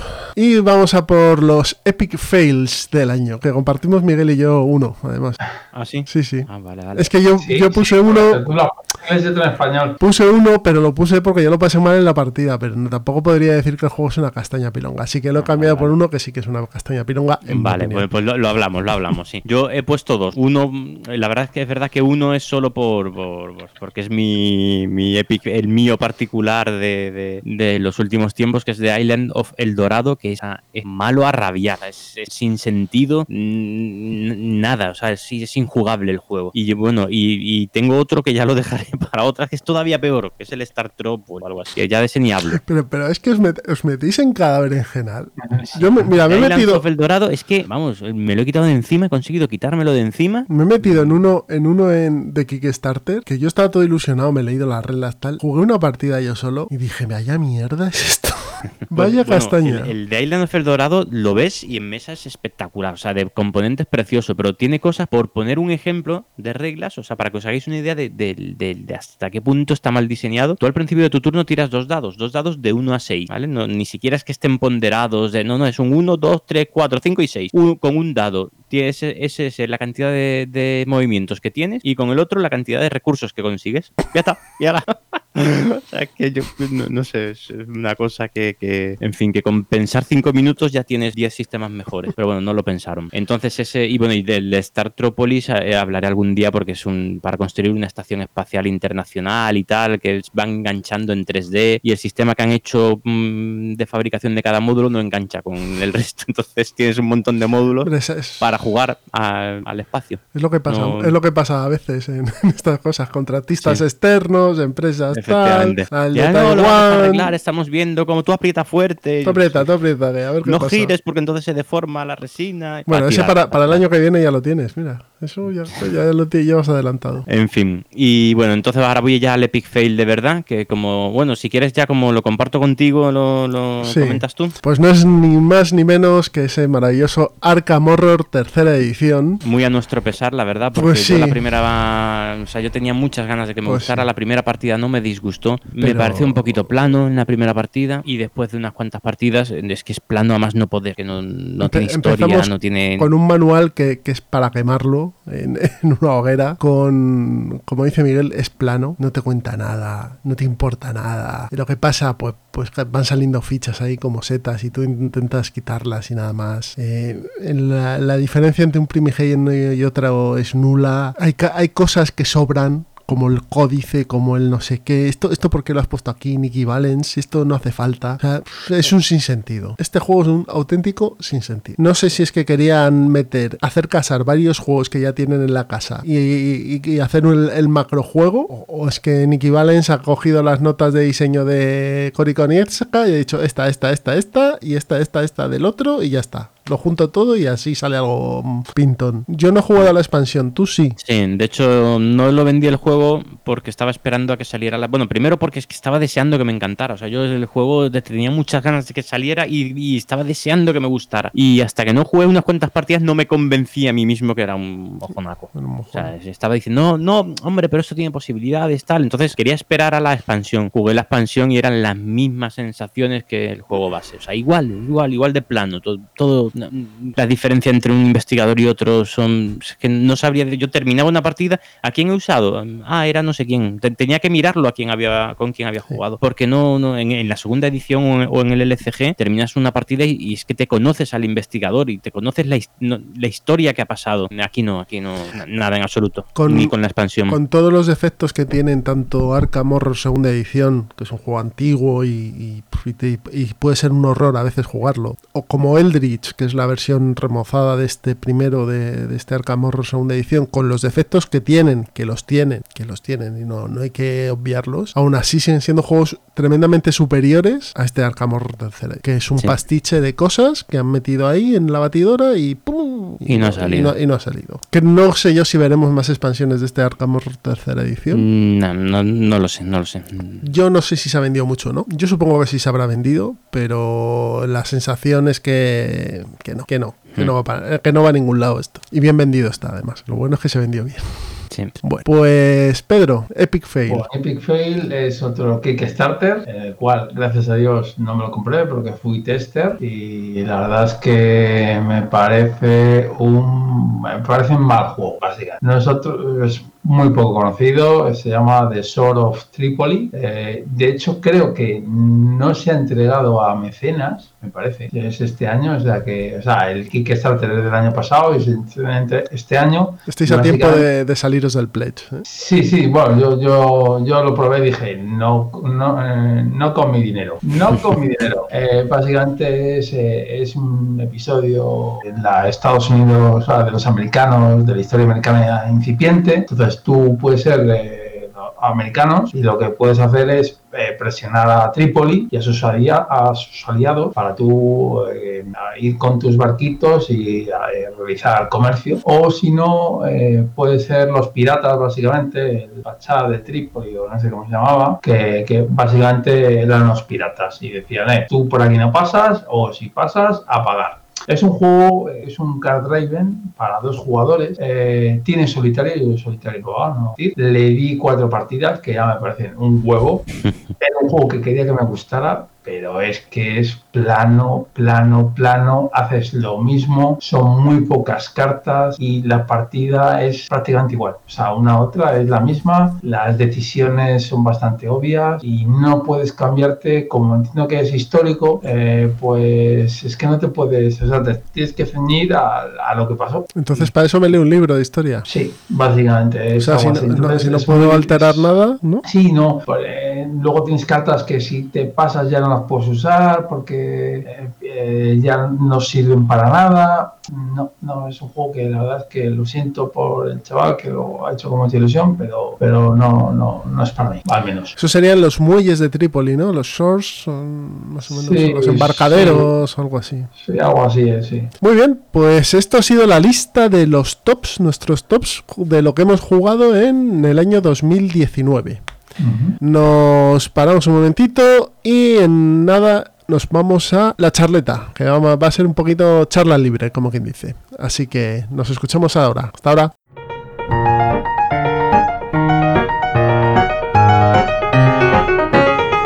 Ya estamos en la charleta y hoy en la charleta íbamos a hablar, queríamos comentar, queríamos debatir acerca del panorama jugón de este año, ¿no? Con lo que hemos visto, lo que nos ha llamado la atención, algunos puntos que, que hemos discutido y que creíamos que, bueno, era necesario que comentásemos así en plan, pues como dice la sección, en plan charleta. Así que, ¿por cuál os apetece empezar? Decidme. Pues tú mismo. Sí. Pues mira, uno de los temas más recurrentes que se ha oído de fondo siempre es el de el precio de los juegos. Este año sí que se han oído comentarios, sobre todo en los medios, pero no solo en los medios, sino también con la, con la gente con la que podemos hablar en el club o, o fuera de él, acerca de que los precios de los juegos de mesa han pegado un subidón, ¿no? En torno a unos 10 euros. El juego que costaba 30 ahora cuesta 40, el que costaba... Bueno, a 40 hace ya mucho que no hay ningún juego a 40. Bueno, es, es por poner un ejemplo. el juego que costaba 40 ahora cuesta 50, etcétera, ¿no? Eh, ¿A qué es debido esto? Pues sinceramente yo no podría decir. No podría decir es debido a una cosa u otra. Creo que son una multitud de factores que, que nos lleva a, a que los juegos cuesten más. Principalmente puede ser que el nivel de vida haya subido. No, yo creo que Kickstarter tiene bastante culpa. Luego está Kickstarter. ¿Y por qué Yo, crees?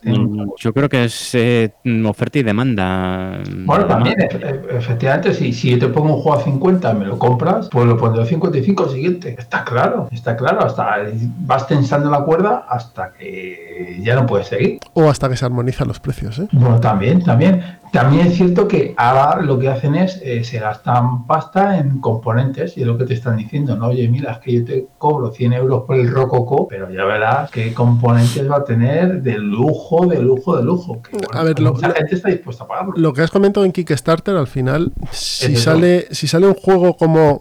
Pongamos el ejemplo de Rococo, ya que has hablado de él, ¿no? Rococo, que es un juego que en su momento debía costar, ¿cuánto? ¿40 euros? Sí, en. PvP. Obviando lo que costaba en segunda mano después, ¿vale? Sí, sí, sí. Eh, que ahora va a salir por 80, por lo que has comentado, ¿no? Sí, 80, 90 por ahí. 80 con expansión, más edición de lujo y demás. Eh, si juntamos la expansión que tenía antes, a lo mejor Rococo te costaba 55-60, Ujú. ¿m? sin, expa- sin edición de lujo. Sí, Habrá que ver cómo es la edición de lujo, etcétera. Si cuando salga la campaña de Rococo eh, necesitan pongamos un número 10.000 dólares para cumplirla y recaudan 500.000, saben que pueden hacerlo. O sea, cualquiera lo, cualquier, si nosotros no- hiciésemos un Kickstarter y tuviésemos ese éxito, el siguiente mantendríamos los precios o subiríamos 5 euros más. Sí, sí, sí, sí, claro. sí, sí. Mm, Bueno, sí, sí, sí. También eso es muy engañoso, ¿eh? porque eh, lo que piden en Kickstarter no es realmente lo que necesitan para que el juego salga adelante. Correcto. Eh, lo normal es que necesiten, pues que pueden necesitar hasta el doble o el triple. Eh, lo, lo ponen, ponen una cantidad para poder decir eh, financiado en Una hora. horas. Pero después necesitan el triple o el cuádruple. No, hace poco hay una editorial que acaba de decir que va a cambiar su política de, de Kickstarter. ¿Cuál era ahora? Eh, y uno de, de los de los de los motivos que dio fue este, fue que, que han llegado a poner eh, como límite el 20% de lo que estimaban, que me parece una barbaridad. Solo para decir lo hemos eh, financiado en tres horas. Sí, claro, bajarlo, tirarlo tanto con- para, para que luego no sea ni, ni rentable, ¿no? Hmm. De hecho, muchos han, han, han dicho, oye, que, que este Kickstarter que había estado fundado, eh, pues lo, lo quito. Lo quito porque con el dinero que han recaudado no es suficiente. Sí, habiendo recaudado el doble o el triple de, Sí, del. A ver, yo entiendo que, que como modelo de negocio es, es bueno para la editorial si lo hace bien, ¿vale? Porque al final tú tienes las ventas aseguradas. Es decir, yo voy a sacar, yo voy a sacar el juego este a 50 euros y me lo han comprado 60 personas. Y el precio que me han pagado es el precio que voy a sacar yo con mi beneficio incluido. ¿Vale? O sea, es una preventa perfecta. Lo que pasa es que yo creo que el sistema se ha ido envenenando con el paso de los años. Y además fomenta un vicio bastante negativo y es que las, em- las editoriales se tiran a sacar juegos a través de Kickstarter. Sí, sí, claro. Muchas de ellas. Mira, por ejemplo, pues, yo sé que le dan muchos palos, pero Stegmeyer llegó un momento que dijo que no sacaba los juegos por el Kickstarter. Sí. Él coge, edita el juego, te lo vende y ya está, ¿vale? Como yo creo que tiene que ser. Al final Hasbro no saca los juegos por Kickstarter. Ellos tienen sus juegos, apuestan su dinero, hacen sus estudios de mercado y los venden al precio que sea. Contarán sus pérdidas o ganancias dependiendo de lo que hagan. Pe- Pero es que piensa que Kickstarter es una plataforma que te da una visibilidad brutal, brutal. Entonces, claro, la empresa dice, oh, pues yo es que lo quiero usar porque esto es más barato que cualquier otro medio que utilice para publicidad de mi juego. Pero yo no creo, verdad, no creo verdad. que sea un problema de visibilidad, que también. Yo creo que, que lo que buscan las editoriales es tener garantizadas las ventas. No, también, también, que no apuestas tu dinero, también, evidentemente, evidentemente. Pero claro, que Kickstarter, aunque apostaras tu dinero, es que dices, no, voy a hacer una campaña de marketing agresivo. Y dices, ¿para qué? Lanzo un Kickstarter que me sale dos pesetas y tengo una visibilidad brutal, brutal, brutal. Yo creo que está aquí para quedarse. Sí, sí, sí, está claro. Eh, y que creo que el incremento de los precios va a seguir eh, va a seguir en su curso habitual hasta que llegue un momento en el que un juego se pase de precio, casque y luego se vuelva a rearmonizar todo. Y a lo mejor tengas la edición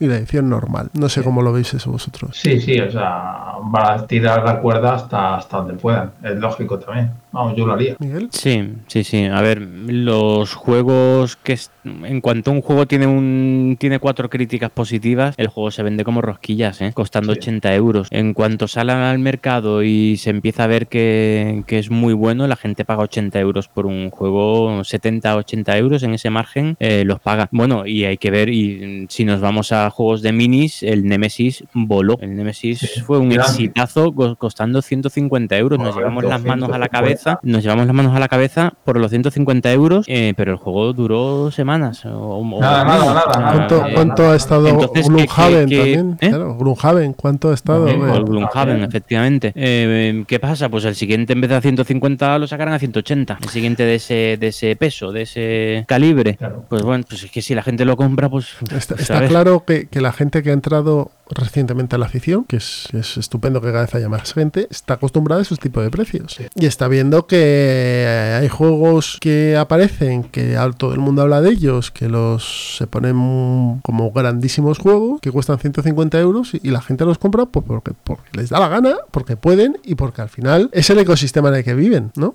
Juegos de 150 euros, juegos de 70 euros, juegos de 80 euros, es lo que hay. Y si tú te vas a una, a ver, un juego ramplón Un de... euro, euro medio ahora mismo son 70 euros. 60 algunos, pero menos de 60 Pero es los- difícil de pero encontrárselos. ¿eh? Vete a los de Fantasy Hombre, hay Flight. 55, pero bueno. Fantasy Flight Games, ¿cuánto cuesta el, el Outer Rim, el, el borde 70. exterior? 70 pavos.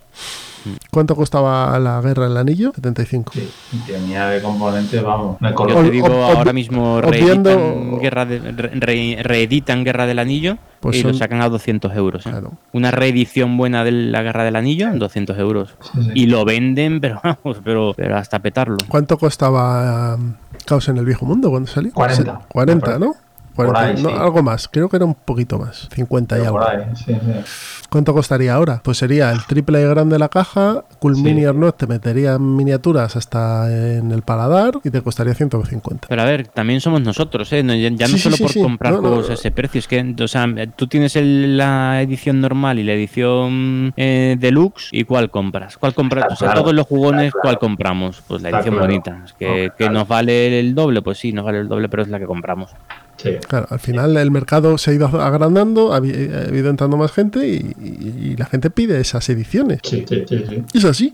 Y los precios pues son acordes a, a lo que quiera venderte el, el editor. Que él considere que tenga suficiente precio, o sea, que el precio sea lo suficiente, perdón, como para tener la cuenta saneada, ¿no? Ujú. Y si el juego que te costaba 30 euros en el año 2012, ahora te cuesta, o 2012 o 2008, ahora te cuesta 40 o 60 o u 80, mejor dicho, pues será porque A, tiene mercado para venderlo y B, porque el tipo a lo mejor le cuesta más hacerlo. Eso también, eso es evidente. Eso es evidente que los chinos te cobran más. Porque antes tú ibas, yo supongo que iba- en 2005 ibas con un juego debajo de la mesa a una imprenta china y el precio que te daban no es el mismo que te dan ahora, con todos los Kickstarter y demás. Entonces, Sí. bueno, más juegos, más eh, distribución, más repercusión, más precio. Es que es imposible que, que no se mantenga así. sí, Sí. Y más editoriales. Eso es. sí, claro. Mucho más eh, Pero gente viendo el negocio. O sea, hay un negocio cada vez más grande, más un mercado cada vez más grande y surgen ahí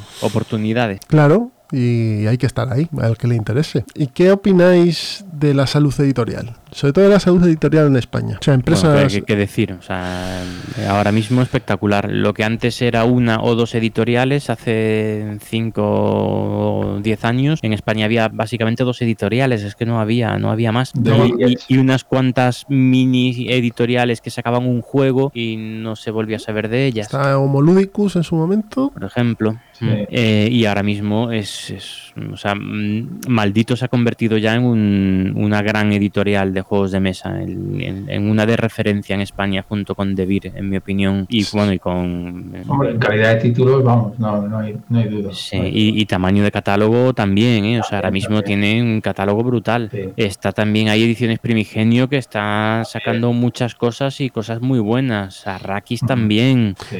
Yo creo que, Games. que el panorama es qué juegos que han salido en este Essen, que es el, el- pa- por mucho que nos pese o no, la feria de referencia eh, de, de este mundillo, qué juegos están dentro de los grandotes, de los que más eh, ruido han generado, cuáles están editados en español. Tú te pones a pensar y cerca del 85% ya están en español, o lo van a estar. Sí, sí. Y si No hay, ningún, falta- ju- no hay ningún juego que digas, es que este no va a estar en español o va a estar dentro de tres años o tal. Ya no. Que eso pasaba, que eso pasaba hace no tantos años. Sí. Entonces, te tenías que ir a la edición inglesa o alemana. Ujú. Ahora sale todo, todo. Es que Todo, todo. eh, si nos ponemos, hacemos un repaso de, de, de cuatro o cinco juegos: Maracaibo, Crystal Palace, Cooper Island, eh, be- be- be- be- be- cu- ¿cuál es el otro? Este, el Aqua Mirabilis famoso, También. el de Magnificent, el otro, Tra- Trismegistus. Trismegistus, También.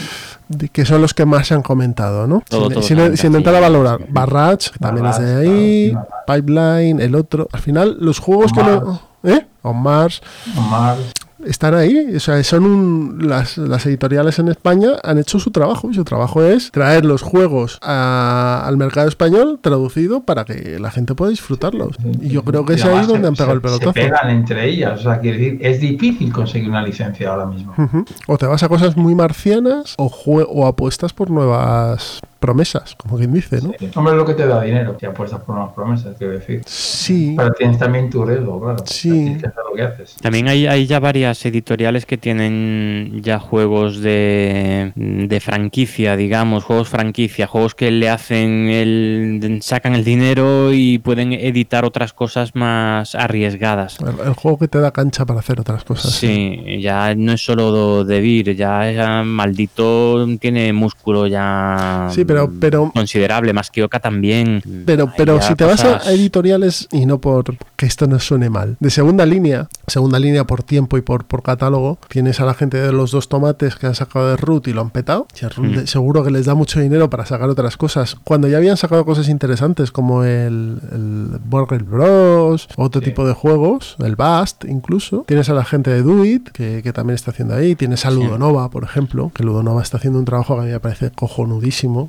Yo Mm. a día de hoy me parece la editorial española que más me mola es Ludonova, porque además está haciendo productos propios eh, con diseñadores extranjeros, pero producto propio, ¿no? Sí. El Yukon Air- Airways, el Babilonia, etcétera. Y también es una, una- una- un camino a seguir. Eh, también tienes a la gente de Arrakis que se lo está currando mucho. Ahora te, te vienen estos chavales de Melmac Games y te sacan un juegazo como Argent de Consortium de Level 99 que no había prácticamente nada en español. O sea que sí que las que van por detrás de las grandotas, que podríamos decir que son de Vir, como en 100% o, o prácticamente 100%, 100% española y todo lo que es el conglomerado Asmodee, ¿vale? Y eh, maldito, las que están detrás de estas, que son más pequeñas porque por, por- por razones numéricas, están haciendo muy buen, muy buen trabajo. Mira a la gente de Primigenio con saqueadores, arquitectos y paladines. Sí.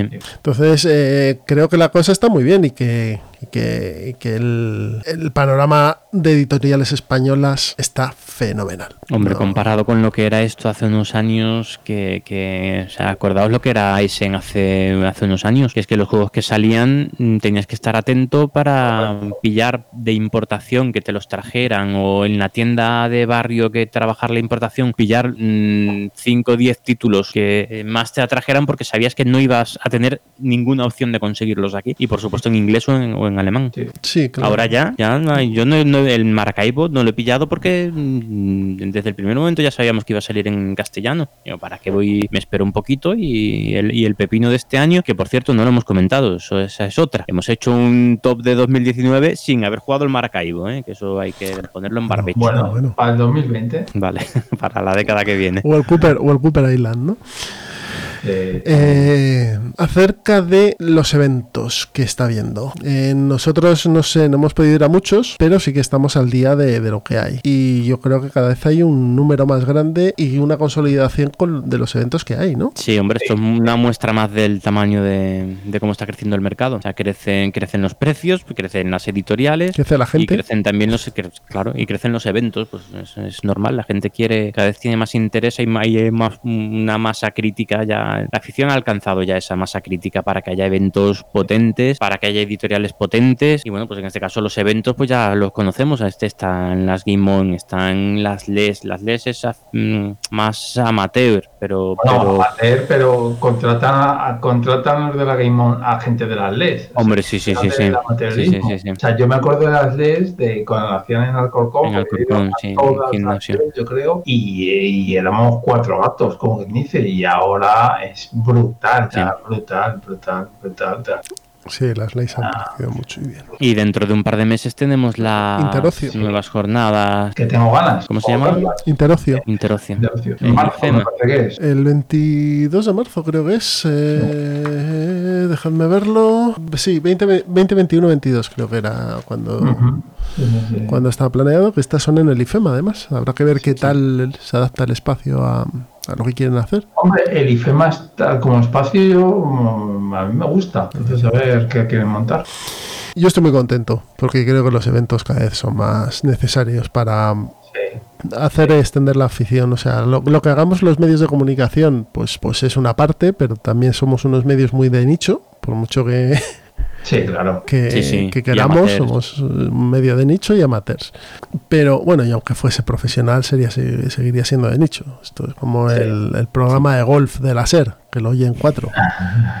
si, si lo hay. O, o como ¿cómo se llamaba aquel programa este... Polvo de estrellas. Ja- Jara y pedal. Es que Jara, Jara y sedal, que es que eh, yo siempre lo confundo con jarra y pedal, pero bueno. Que, eh, pues Jara y sedal era un programa profesional del mundo de la caza y lo veían cuatro tíos, de las dos. Sí. Y estuvo muchos años. Pero aún así, eh, lo que hay somos gente amateur que tenemos otras dedicaciones y otras ocupaciones y que, bueno, pues, pues por voluntad propia hacemos esto. Pero yo creo que el, donde se divulga de verdad las aficiones en los eventos. Que, que la gente vaya, sobre todo familias, porque al final esto está muy enfocado para que los chavales y las familias jueguen y vean que es un ambiente chulo, que hay muchas cosas, que, que en juego de mesa ya no sea el RIS, el parchís, la OCA o el Monopoly, sino que hay cosas que, que están muy, muy por encima y que aportan mucho a, a los jugadores. Y, sobre todo mucha labor social que está haciendo mucha gente en el entorno educativo con los juegos de mesa, creo que también está ayudando. Sí, yo, yo, sí. por ejemplo, a mi alrededor, cada vez me pregunta más gente, cada vez eh, encuentro más gente que, que habla de juegos de mesa, pues nos hemos comprado no sé qué, pues mira, no sé. Sí. Con lo cual sí que es de verdad, sí que está permeando, o sea, sí que está entrando sí. y permeando dentro de, del común Yo, de los eh, mortales. En mi entorno ahora en Navidades, eh, ¿a cuánta gente cuánta gente me ha preguntado por, por juegos para regalar en, en Navidades? No sabría decirte. Y les has recomendado el Age of Mucho, Steam, mucho. ¿no? A todos. ¿Les he recomendado? ¿Perdona? El Age of Steam a todos. Sí. Y juegos, no os equivoquéis, como el virus, que nosotros lo demonizaremos, Yo no lo demonizo, ¿eh? pero bueno, A mí me parece que es un juego que está muy bien. pero considero que es un juego que, que o el Catán, Catán es eh, muerte, y yo considero que son diseños muy interesantes. Mira, si el virus ha permitido a Transgis Games sacar otros juegos, perfecto. Sí.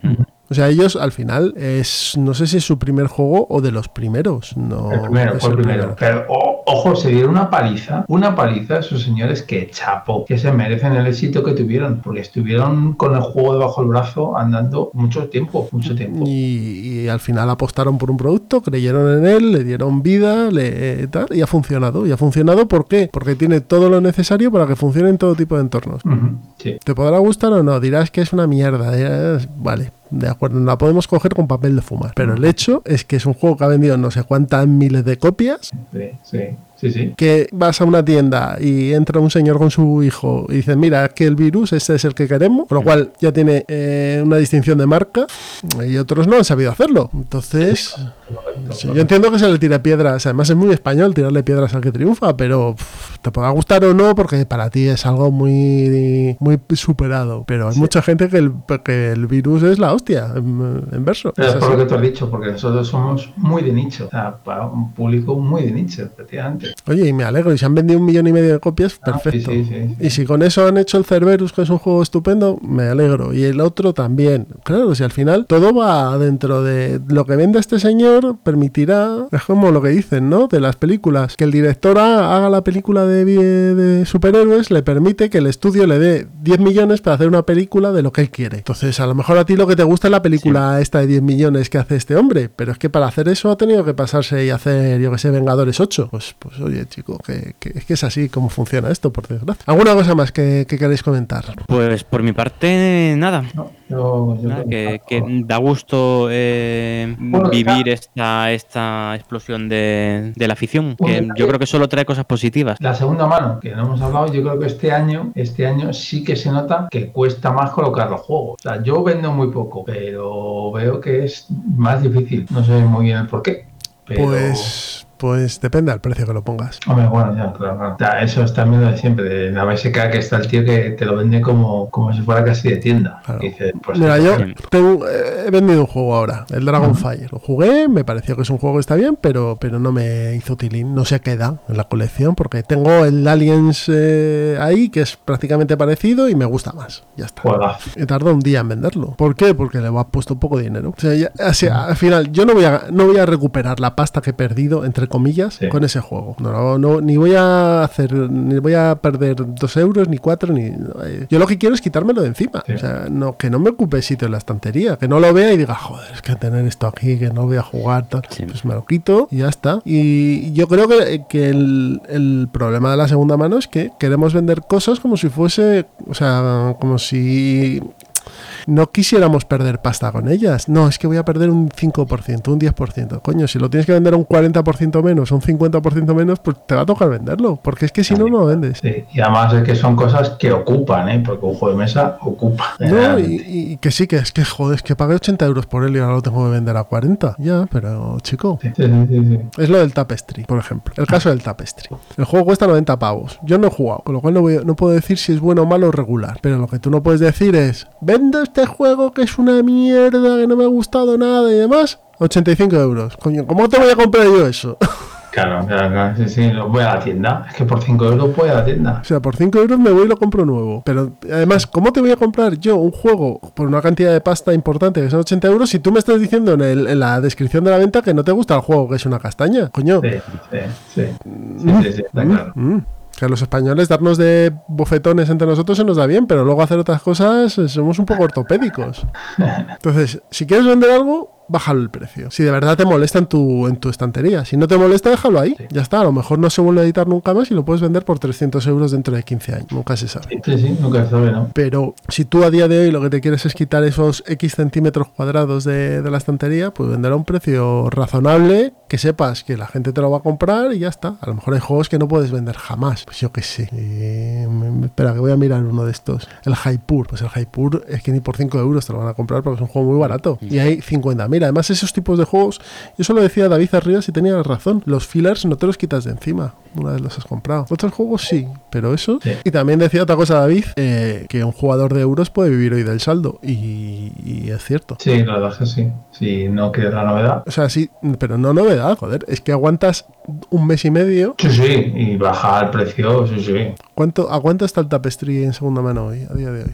No, no, no, es un juego que no entonces pero, no mira. pues 50, No sé, yo 50 por, por 60 50, euros seguramente lo encuentras. por 50 euros también lo encuentro. 55. Entre 60 y 50. Pues, claro. El, yo qué sé, Maracaibo. Cuando salga Maracaibo. Oh, seguro. ah, sí, A los mira. dos, tres meses vas a tener el Maracaibo, pues si sale a 60 euros lo vas a tener a 45. Sí, sí, seguro, seguro. O sea, seguro. A día, a día de hoy, si tú sabes aguantar el tirón y tienes un club, por ejemplo, donde puedas jugar la novedad, Sí. luego lo puedes adquirir mucho menos dinero. Entonces, el mercado siento- segunda mano sí que está funcionando. Lo que pasa es que hay que saber vender y eh, tienes que saber comprar. claro. Pero también es cierto que, que esta afición, un juego de mesa generalmente no se reedita o es raro. Entonces es, o te subes al carro o puede quedar, te puedes quedar sin él. Pero Pedro, Pedro, ¿cuántas partidas le pegas a un juego de mesa? Eh, pues eh, bueno, ¿Para qué? ¿Para qué? Pasado el momento en el que tú lo hayas jugado y luego lo vendas, eh, a no ser que sea algo que lo hayas tenido que vender, pues yo lo he hecho, yo he vendido cosas y luego las he comprado.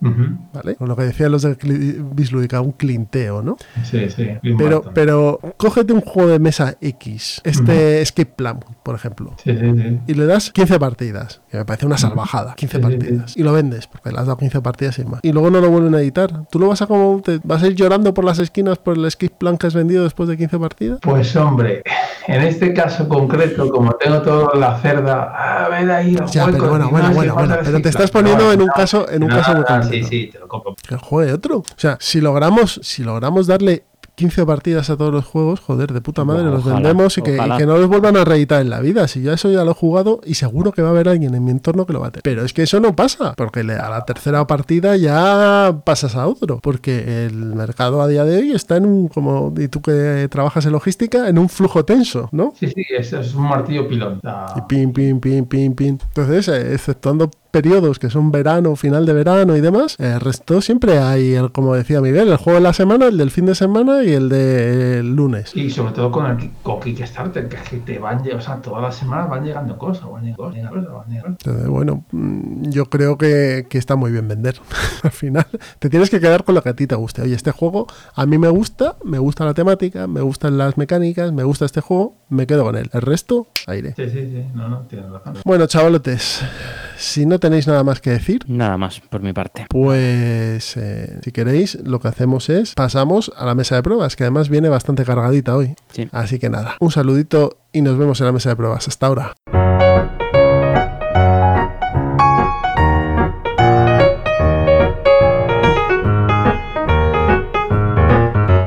Ya estamos todos sentados alrededor de la mesa de pruebas y vamos a empezar hablando de lo que hemos jugado en estos últimos días, que como han sido bastantes, pues hay una lista importante de juegos. Si queréis empiezo yo y vamos aquí al, al chorreo. Root.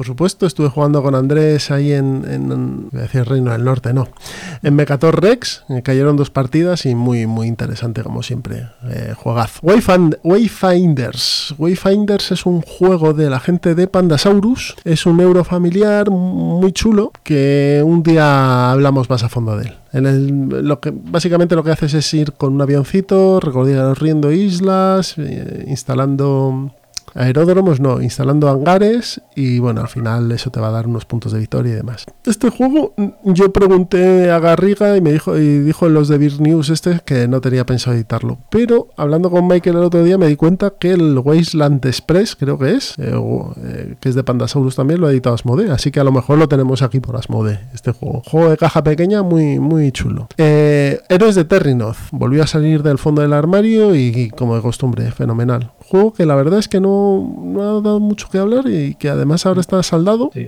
Pero que me parece que es un muy buen juego. Pero A mí la mecánica me gusta mucho. Sigo pensando que el tema mm, me falla bastante. el- las ilustraciones y tal. Que solo llegan a hacer en- con un ambiente de DD y, y es el juegazo. Mm. Pero como este Rhinoz es un poquito. mm, O sea, si- en vez de Dragonfire, el sistema este de, de Terrinoth, que a mí me gusta más, y con el, con el tema de D&D, la bomba. Pero bueno, me dices tú. Mm. Pero bueno, eh, es un muy buen juego. ¿eh? A mí me gusta mucho eh, Héroes de Terrinoth. También estuve dándole un Arboretum, pues no sé, a mí este juego me gusta bastante. Lo juego a dos con mi chavala y, Bueno, y bueno, muy bueno. bien. Eh, sí, sí. Incluso a de dos, que, que dicen que no es un número y demás, pero también, también está muy bien. Es muy buen juego. A mí me encanta Arboretum. Sí. El torneo de Arkham Horror, que estuvimos aquí Miguel y yo, jugando contra la cosa que se lo come todo. ¿Te acuerdas? Bueno, más que torneo, evento, ¿no? Bueno, sí, eventillo que montó Pablo de Punto de Victoria ahí en Reino del Norte. Digo porque no era competitivo, No, ¿no? no, no. Por eso lo de torneo. Era una, una- en vez de las Arkham Knights, era la siesta de, en Arkham un poco, porque estábamos cuatro.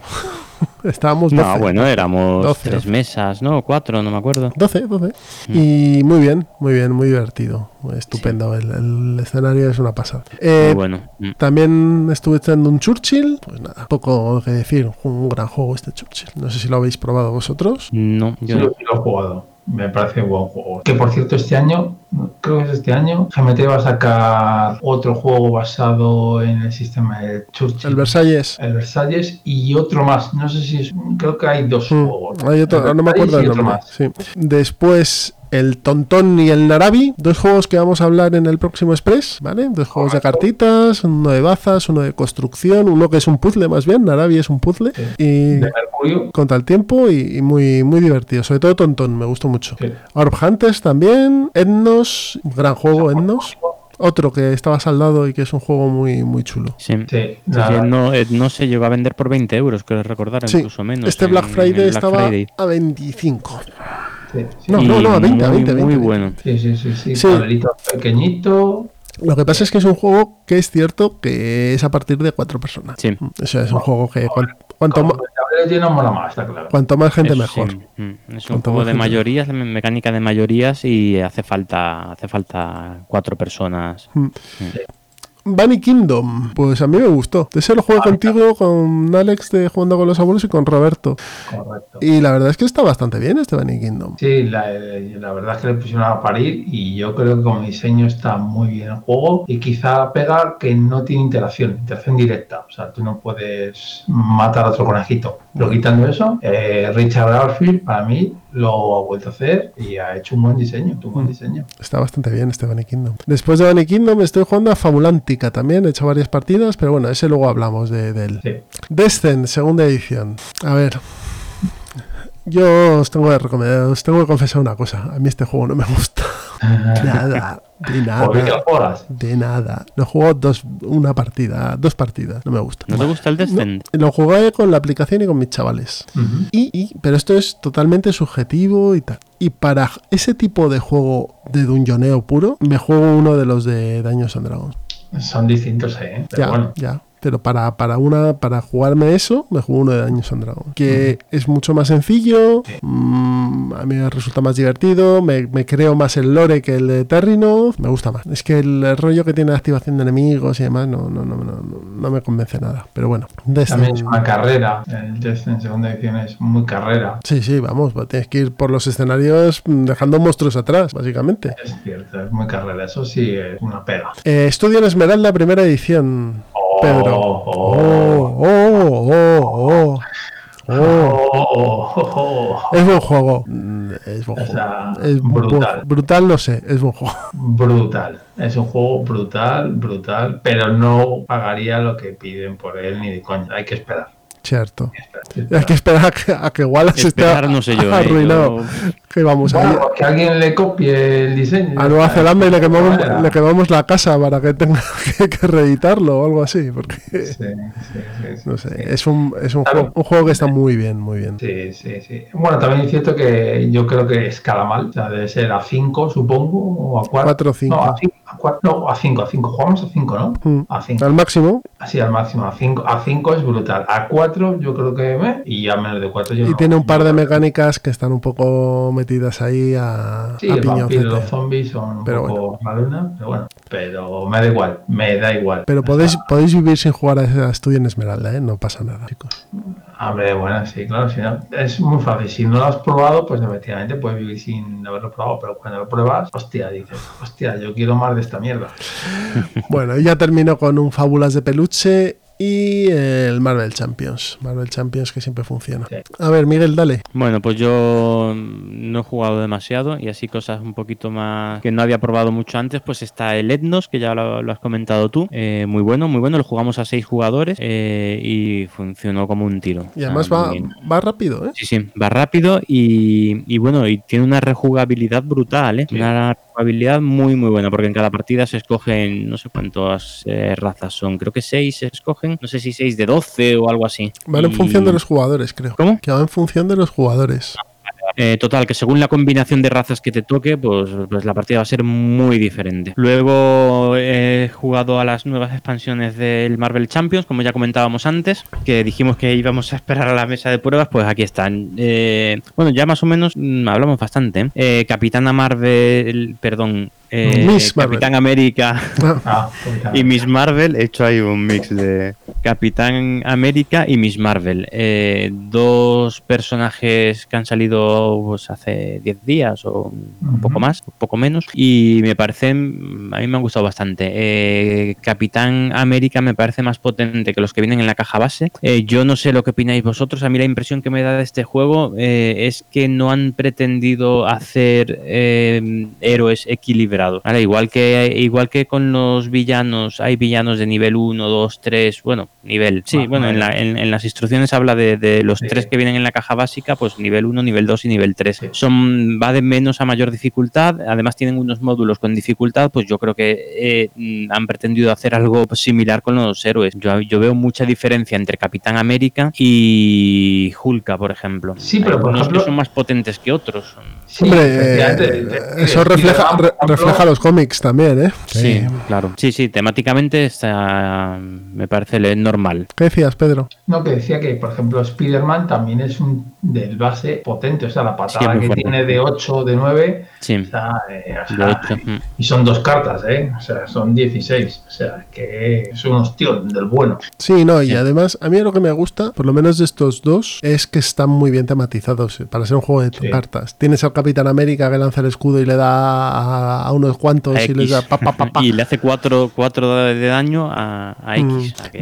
que le- se buena. prepara y lo primero que coge es el escudo, que el escudo encima cuando le disparas te, te devuelve a ti, o sea, tiene cosas. Miss Marvel se hace grande, se hace pequeña, tiene manazas, eh, y sobre todo yo creo que el- lo, lo de Miss Marvel, el, el rollo que tiene es la gestión del alter ego, porque en las historias de Miss Marvel es muy importante la parte de Kamala Khan como como persona, no como superheroína. Entonces eso de cómo, de- si te das cuenta además sus aliados son em, son familiares suyos o amigos suyos. Entonces cómo se activan, cómo se desactivan, guardar cartas en la mano, darte no sé qué, coger otra carta. O sea, es, está muy bien tematizado yo creo. Los dos. Sí, ¿Y Duende Verde. Duende Verde qué tal? Pues yo no lo tengo. Duende Verde a mí me ha gustado bastante. ¿eh? Hay Son sobre dos, todo ¿no? uno, son dos escenarios distintos. Uno, uno más eh, estándar, digamos, que luchas contra el Duende Verde, sin más.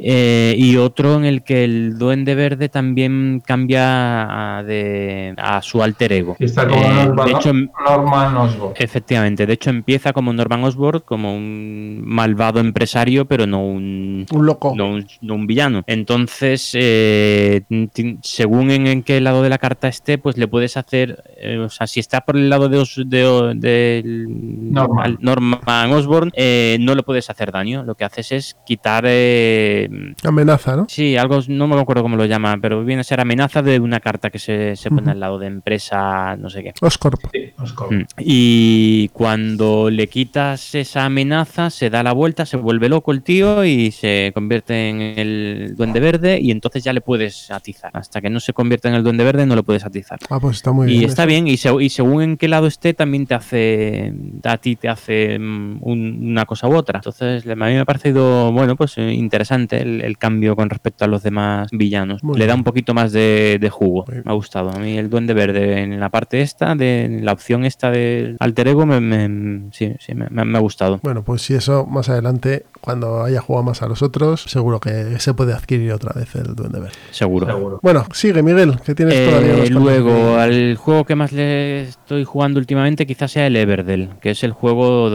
pues de las bueno de, de lo que decía antes, no es de la semana, es del juego de, de lunes a viernes. Ha el Everdell, ahora es el On Mars. Bueno, pues el Everdell le hemos dado unas cuantas partidas y realmente muy bueno, ¿eh? es un juego, eh, un acierto este juego. Me ha parecido muy muy bueno, con muy convero, muy divertido, ameno, rápido, bueno, rápido. La primera partida se hace pesada, ¿eh? la primera partida y larga, porque depende muchísimo de las cartas, del texto de las cartas. Te tienes que conocer las cartas y en la primera partida cada carta que sale todos los jugadores se la tienen que leer porque son distintas todas y tienen bastante texto. Entonces eso, bueno, pues eh, en la primera partida lo enlentece y hace que sea más pesado. Pero una vez que superas eso, el juego es muy muy divertido, muy bueno, ágil, nos ha gustado mucho. ¿El árbol sirve para algo? El árbol es totalmente superfluo. Vale, Sirve para decorar nada más. Vale. Nada más. De hecho, eh, una partida a cuatro jugadores que no, que tampoco es el mejor número para este juego, estorba bastante el árbol, porque no ves, no, no ves las cartas y te cuesta coger las cartas de- del mazo y bueno, es un, el árbol es un poco, pero bueno, pero queda muy bonito en mesa. Pero bueno, es verdad que después de dos o tres partidas mm, todos tendemos a quitar el árbol. Muy bien.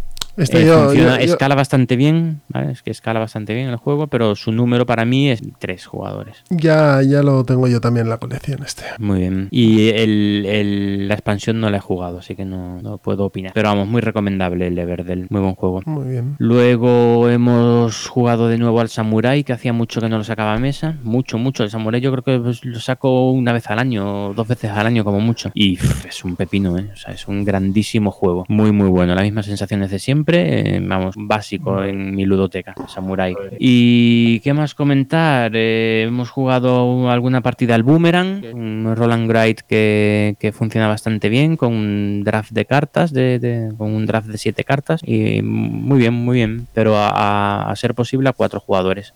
Y luego el Red 7 del que hablaré después, Red 7, perdón, del que hablaré después en el plan malvado, que, que lo hemos jugado con los niños y va genial. Y, y el Star Realms, que alguna partidita de vez en cuando, un deck building muy majete para dos, de confrontación directa y que funciona muy bien. Y el Lords of Waterdeep también, ¿eh? Ah, Lords of Waterdeep. Sí, no lo he puesto porque ya hablé de él hace, hace no demasiado. Lo jugamos en Lords of Waterdeep a seis jugadores y pues como siempre, muy bien, muy divertido. Muy bien. Ese juego me encanta, el Lords of Waterdeep. Muy bien. Pues Pedro, todo tuyo. Yo voy rapidito, porque ya hemos hablado, pues la partida contigo Jesús Ujú. Arendos, a- La multipartida bueno, esta, sí. Eh, el Bunny Kingdoms también me gustó mucho. Luego también el Tontón y el Narabi, que ya hablaremos del- de ellos en Express. Y por último, el Time of Crisis eh, con la expansión, que jugué con los abuelos. La verdad, decir desde aquí que Edu como explicador es brutal. O sea, yo con él me juego a un Monster Wargame de esos que él tenga. Porque vamos, o sea, la explicación fue muy buena, muy buena, muy buena, muy buena. Y el juego, bueno, ya le conocía. Con la expansión no había jugado nunca. La verdad es que sí que mejora el juego. O sea, es un juego que con la expansión es necesario comprarla, no es necesario, pero sí es aconsejable. ¿Por qué? Porque le mete bastante variedad de cartas al- juego base, que quizá era uno de sus puntos de Luego tiene, mete una movida de unos emperadores o no sé qué, que me dijo Eduardo de, mira, esto no se usa porque nos quedamos con las cartas y chimpún. Entonces no puedo hablar de toda la expansión porque son módulos, pero vamos, las cartas, las que lo, lo- vamos, el juego es mucho más grande de lo que, eh, vamos, mejor juego. Y me encantó. La partida me encantó, jugué con los Yallos y con Pablo de Punto Victoria. Y con Rubén también, de, Rubén también, de Rincón sí. Y la verdad es que la- el juego está muy, muy, muy bien, muy, muy bien. Muy A cinco jugadores entonces jugasteis. A, a cinco, pero los yayos eran dos eran uno. Ah, vale, vale. O sea, era cuatro, vamos. Vale, vale, muy bien. Era Alejandro aconsejado. Efe- efe- Efectivamente, efectivamente. Y, y nada, vamos, un placer jugar con ellos y a ver si repetimos. Bueno, pues si queréis, nos vamos yendo al plan malvado. ¿Qué os parece? Muy bien. Muy bien. Pues venga, hasta ahora.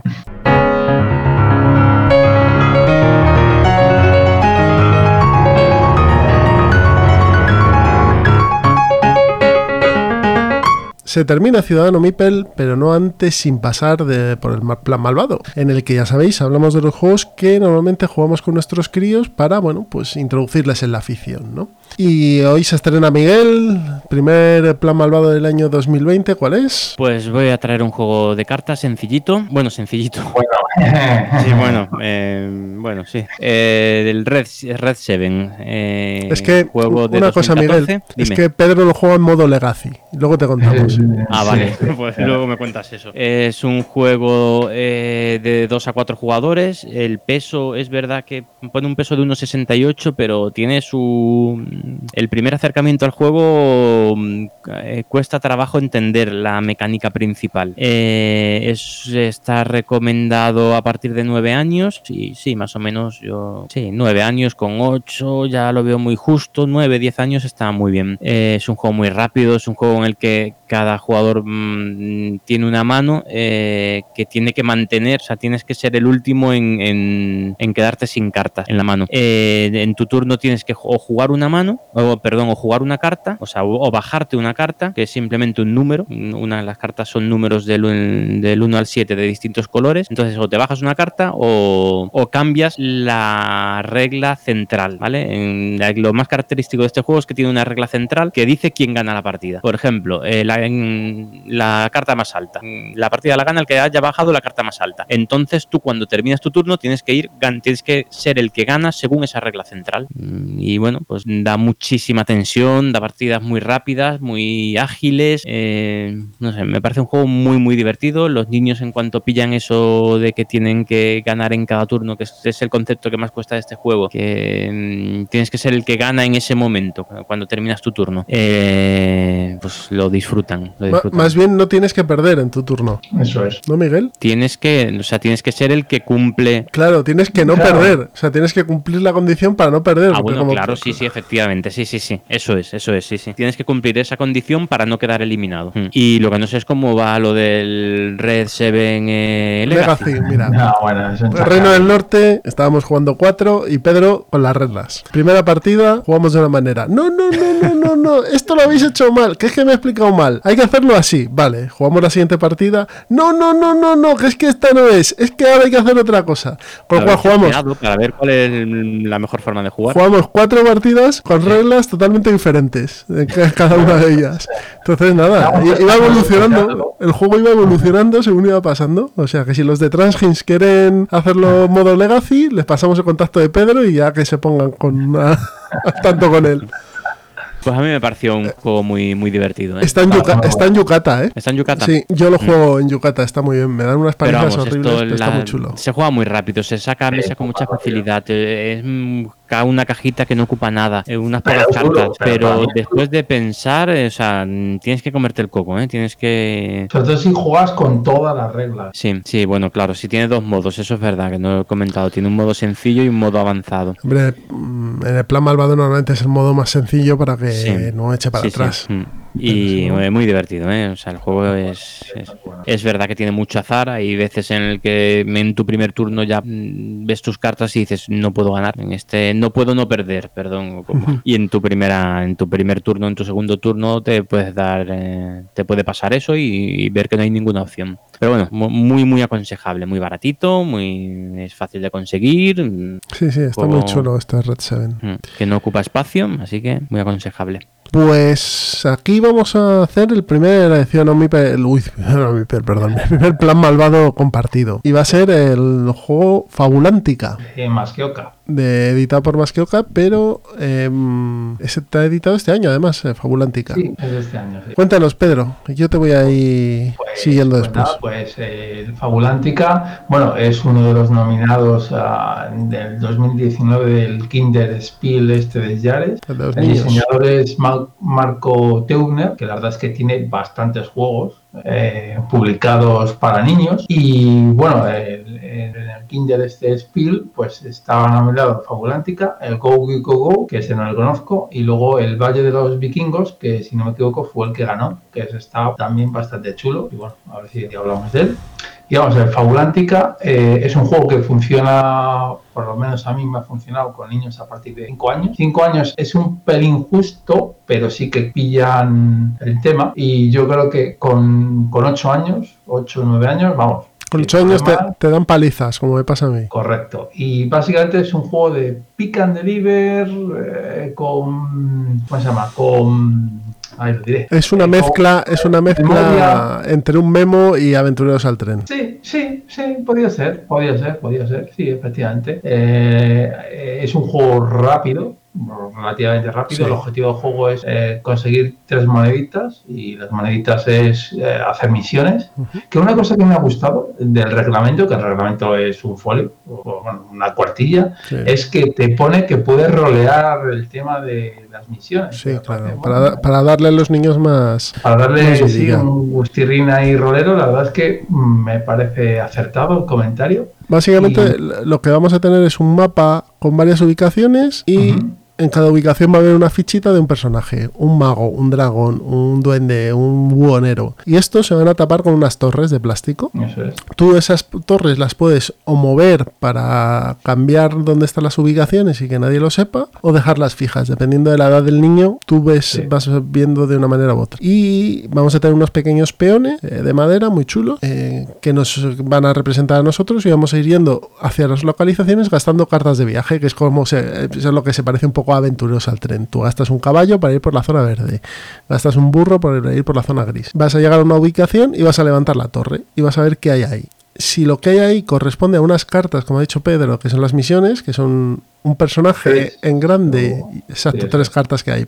Un personaje en grande y uno en pequeñito. Si corresponde al- de primeras al personaje en grande, te quedas esa carta de misión. Es. Y luego lo que tienes que encontrar es al personaje pequeñito para darle la vuelta a esa carta de misión y ganar una moneda. Básicamente es eso. ¿Qué pasa? Sí. Que los niños tienen una retentiva mucho mayor que la tuya. Entonces saben dónde están los bichos, porque tú levantas, bajas y estás a otra cosa. Pero ellos saben que ahí está el ogro, por ejemplo. Entonces, si tienen que ir a ver al ogro, que es la segunda misión de la princesa, pues van ellos, ti, ti, ti, ti, ti, se buscan las castañas y te llegan allí y, te, y tú pierdes miserablemente. Sí, sí. La verdad es que el juego a mí me ha gustado bastante. El precio es un precio comedido, me parece que son 23 euros o por ahí, que me parece que por componentes, que como bien hay sus torres de plástico, un mapa muy bonito, los, los monstruitos también están bastante bien, con troquel, con peana, El arte es muy chulo. No es El muy es infantil, pero está, está bien.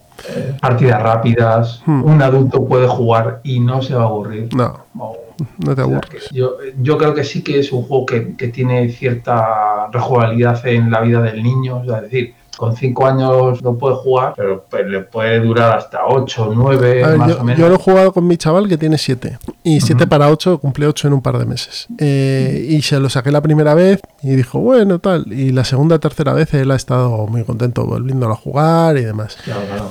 Es uno de estos juegos de estilo ABA, ABA Sí, con H.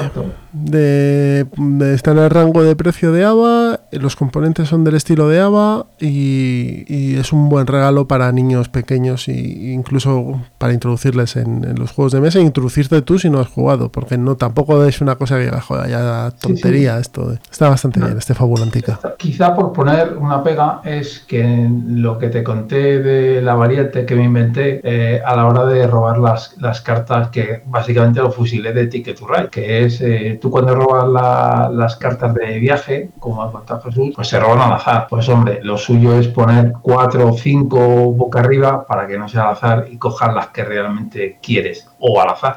Pero así Yo juego de las dos. la partida. Yo juego de las dos maneras, ¿eh? Y fue, y fue igual de bien en las dos. Sí, hombre, para mí yo creo que, bueno, también es que soy un poco euro, también, y, me gusta ver un poquito lo que robo, pero Pero bueno, también con niños más pequeños para que no se A, frustren. a lo mejor con niños más pequeños es más fácil hacer eso. Pero vamos, que Sí. te lo permite hacer si no, no hay una No, variabilidad. no, sí, sí, de- no, no, no, vamos, no, no, no, es una tontería de, juego, no, no, no tiene nada, no tiene nada. Pues eso, muy, un juego muy recomendable. es Fabulántica, que- ya lo sabéis. Bueno, pues esto ha sido el primer programa, episodio 39, el primer programa de 2020. Eh, ya dentro de nada episodio 40 y este año ya supongo que cumpliremos el 50, así que habrá que ver qué hacemos en el episodio 50. Sí, sí, hay que ir pensando ya. Eh, bueno, ya sabéis que los métodos de contacto son eh, el correo electrónico ciudadano.mipel.gmail.com eh, la cuenta de Twitter que es arroba ciudadanomipel. Nosotros también tenemos nuestras cuentas personales que podéis contactar con nosotros. La de Miguel es Arroba entre meeples. y la de Pedro Arroba amorreanboy. la mía es arroba citizenpincer y también tenemos la comunidad de Telegram, que cada vez hay más gente, estamos ya a punto de llegar a los 100 y debates estupendos, eh, también seguimientos online del Pass Renaissance, por donde, por qué costa, por qué costa marroquí va y, y también muy- qué, nos, qué nos ha llegado en Kickstarter y estas cosas, muy, muy bien. Eh, si podéis pasaros, vamos a dejar el enlace en la descripción del audio. Y también estamos por Facebook y tenemos nuestro blog que es ciudadano.mipel arroba- no, ciudadanomipel.wordpress.com, perdonadme. Os recordamos que tenemos las suscripciones abiertas. Ya sabéis que si queréis disfrutar de los episodios de Ciudadano Mipel Express, que son exclusivos para fans, y participar en los sorteos de esos que, hay en esos programas, pues nada, simplemente con un euro y medio al mes, que no cuesta, cuesta menos que un café, eh, podéis participar, ser suscriptores y bueno, y, tener una, una variedad de episodios mucho más grande. Poco más que decir, nos escuchamos en breve. Eh, el parón ya ha pasado, ya las vacaciones se van, así que nada, estamos aquí con otro episodio, ¿no? Señores? Así es, sí, sí. Episodio número 40 ya, número redondo. El número redondo. Pues nada, cuidaos mucho y en breve nos escuchamos. Hasta luego. Hasta luego.